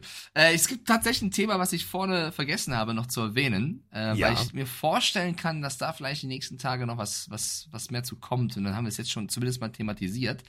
Freunde, ihr kennt doch alle RG3, ne? Der früher Quarterback gespielt hat in der NFL, ähm, sehr talentierter Quarterback war, Heisman Trophy Winner, College Football stark gewesen. Freund von Dann jedoch. Ja, und Freund von Kreuzbandrissen leider. Sehr, Ja. sehr oft äh, verletzt gewesen. Jetzt ähm, auf Social Media sehr aktiv ist und als, als TV-Experte fungiert. Wie ich finde auch tatsächlich, war mir nie so bewusst ist zu seiner aktiven Karriere. Ich finde, er hat sehr, sehr viele gute Takes und auch wirklich gute, gute Sachen, die er sagt. Ähm, da bahnt sich jetzt, ich will nicht sagen ein Beef an, aber äh, ja, ein Thema. Denn Jay Gruden, ja, Jay Gruden, ich betone mal den Vornamen, war ja mal Head Coach in der NFL. Und Jay Gruden war seinerzeit auch mal der Head Coach von Robert Griffin dem Dritten, als er noch gespielt hat. Und Jay Gruden hat letzte Woche bei der Wildcard Round einen Tweet verfasst mit, ähm, wenn, also ich würde niemals irgendwie so in die Richtung, ich würde niemals meinen Quarterback in die Situation bringen, wie es gerade die Cowboys mit Prescott tun. Ich glaube, es war auf die Cowboys bezogen, auf irgendeinen Quarterback aus der Wildcard Round. Also ich würde niemals meinen Quarterback in diese Lage bringen, wie dieses Team hier gerade. Und ähm, Robert Griffin selbst hat das retweetet, als ehemaliger Spieler von Gruden, mit so einem Blick in die Kamera, so, wie bitte? Also so ein Blick. Ich würde niemals meinen Quarterback so behandeln, wie das Team es tut. Und daraufhin, ähm, ja, hat Gruden noch was kommentiert, so was das soll. Dann hat Robert Griffin ein Video hochgeladen, wie er eben erklärt, dass er schon oft auch Coaches hatte, die ihn verletzt haben spielen lassen, beziehungsweise in, in Lage gebracht haben, sich, sich zu verletzen. Und Jay Gruden hat das kommentiert mit, Robert, willst du dieses Spiel wirklich spielen? Und Griffin hat darauf geantwortet, ich spiele keine Spiele mehr, ich bin retired, wenn du es nicht weißt. Aber ich, ich lade dich zu meiner Show, meiner Sendung ein, also macht natürlich Promo für seinen Podcast oder was er hat. Ich lade dich ein und wir reden face to face, von Angesicht zu Angesicht. Aber pass auf, ich weiß, wo deine Leichen begraben sind. Spiel nicht mit mir. Das kann natürlich nur, Gelaber sein von Robert Griffin, was ich nicht cool fände, wenn es so ist. Aber mal gucken, ob Jay Gruden sich darauf einlässt, weil wenn jetzt noch mehr da rauskommt oder was passiert ist, ich meine, wenn jetzt Robert Griffin sich beschwert, dass sein Coach ihn zu sehr in Situationen gebracht hat, die gefährlich sind, frag mal einen Tyrod Taylor, Alter, die punktieren seine Lunge. Ja, also da gibt's auch andere Quarterbacks, die Liedchen von singen können. Aber sollte da wirklich was passiert sein, dann finde ich, sollte Griffin das nicht abhängig davon machen, ob Gruden vorbeikommt, sondern dann soll er Tachles reden. Dieses, wenn ich will, kann ich erzählen, finde ich meistens ein bisschen peinlich. Entweder du erzählst es oder erzählst es nicht. Ich wollte es hier mal erzählt haben, weil wenn ihr das demnächst mal lesen solltet, habt ihr es hier schon mal gehört. Habe ich auch gesehen, habe ich mir gedacht, oh, Diggi, puh, also ja, also wir alle kennen auch die Geschichten äh, ne, von, äh, also ja, also boah, ihr Kinder, lasst doch. weiß ja nicht, was er meint, ne? Genau, halt so das ist halt der. Punkt. Also RG3 war jetzt auch nicht der Franchise-Leading Quarterback, äh, der durchgehend die besten Leistungen abgeliefert hat. Da waren teilweise auch manchmal Momente dabei, wo ich gedacht habe, so, Digga, was machst du da? Ähm, das ist jetzt alles Schnee von gestern. Und ich finde, das ist jetzt alles abgehakt. Wenn man das jetzt wieder rauskramt, ich finde ja, die Aussage von Gruden ist ja teilweise richtig. Also Dak Prescott auch medial jetzt nicht in Schutz zu nehmen und zu sagen, natürlich ist es Sorry, es war, es, war, es, war, es, war, nicht- es war nicht Prescott, es war Jalen Hurts. Ich habe gerade nachgeschaut. Ich habe mich vertan. Ach Jalen so. Hurts war's. Die, die Eagles hätten Jalen Hurts nicht gut behandelt in ihrem Offense-System. Das Ja. hat Gruden gesagt. Okay. Ja, macht doch, was ihr wollt. Kloppt euch. Mir egal. Und zur Geschichte nochmal, also 2014 war Griffin unter Gruden bei, bei den damaligen Washington Redskins und Griffin hat diese schwere Knieverletzung gehabt und musste wahrscheinlich dann zu früh spielen. Es wird darauf hinauslaufen, aber ihr habt das Thema schon mal gehört, falls die nächsten Tage was dazu kommt, könnt ihr sagen, Pille für Mann, ich weiß Bescheid. So. So. Mehr gibt's dazu erstmal nicht. Äh, wir haben die Divisional Round getippt. Ich freue mich sehr auf dieses Wochenende. Äh, kurz mal nachschauen. Ist das letzte Spiel wieder montags, Carsten? Ich habe gerade nicht äh, das im Kopf. Müssen wir dienstags aufnehmen oder Montag? Äh, Sunday mitten in der Nacht, also Montagmorgen. Sunday mitten in der Nacht. Ähm, nee, wir können. Und dann Monday, oder? 12.30 Wo Uhr? wo hast du? Ja, nachts. Ach so. Ah, wir soll, also es wäre trotzdem cool, wenn wir dienstags aufnehmen können, weil ich montags wieder die Webshow habe. Ja, dann machen wir das Dienstag, dann machen wir es äh, Dienstag äh, irgendwann im Laufe des Vormittags, das kriegen wir doch alles hin. Am besten um 16.30 Uhr, weil ich daran arbeite. Aber ja, Dienstag wäre geil auf jeden Fall. Dienstag wäre schön. Oder nur Montag ganz spät. wir müssen ja, aber dann lass uns, pass auf, dann machen wir es Montag ganz spät, dann kann ich es Montag Okay. Abend hochladen, dann ist es Dienstag da. Von mir aus geht das So, haben wir das doch geklärt. Also Freunde, Sprachnachrichten bis Montag, 15 Uhr bitte auf äh, die bekannte Pillennummer und dann äh, diskutieren wir, dann streiten wir. Dann äh, machen wir es wie RG Free und Gruden. Wir treffen uns äh, in der Sendung, die Pille für den Mann, und diskutieren drüber. Du hast die äh, letzten Worte, wie immer. Wähle sie weise, mein Freund. Viel Spaß beim äh, Playoff Football und Dankeschön fürs Zuhören und bis zur nächsten Folge. Also pass auf. Es ist soweit. Pille, Pille, Pille für den Mann. Pille, Pille, Pille, Pille, Pille, Pille, Pille für den Mann. Carsten Spengemann. Weichstieflagen.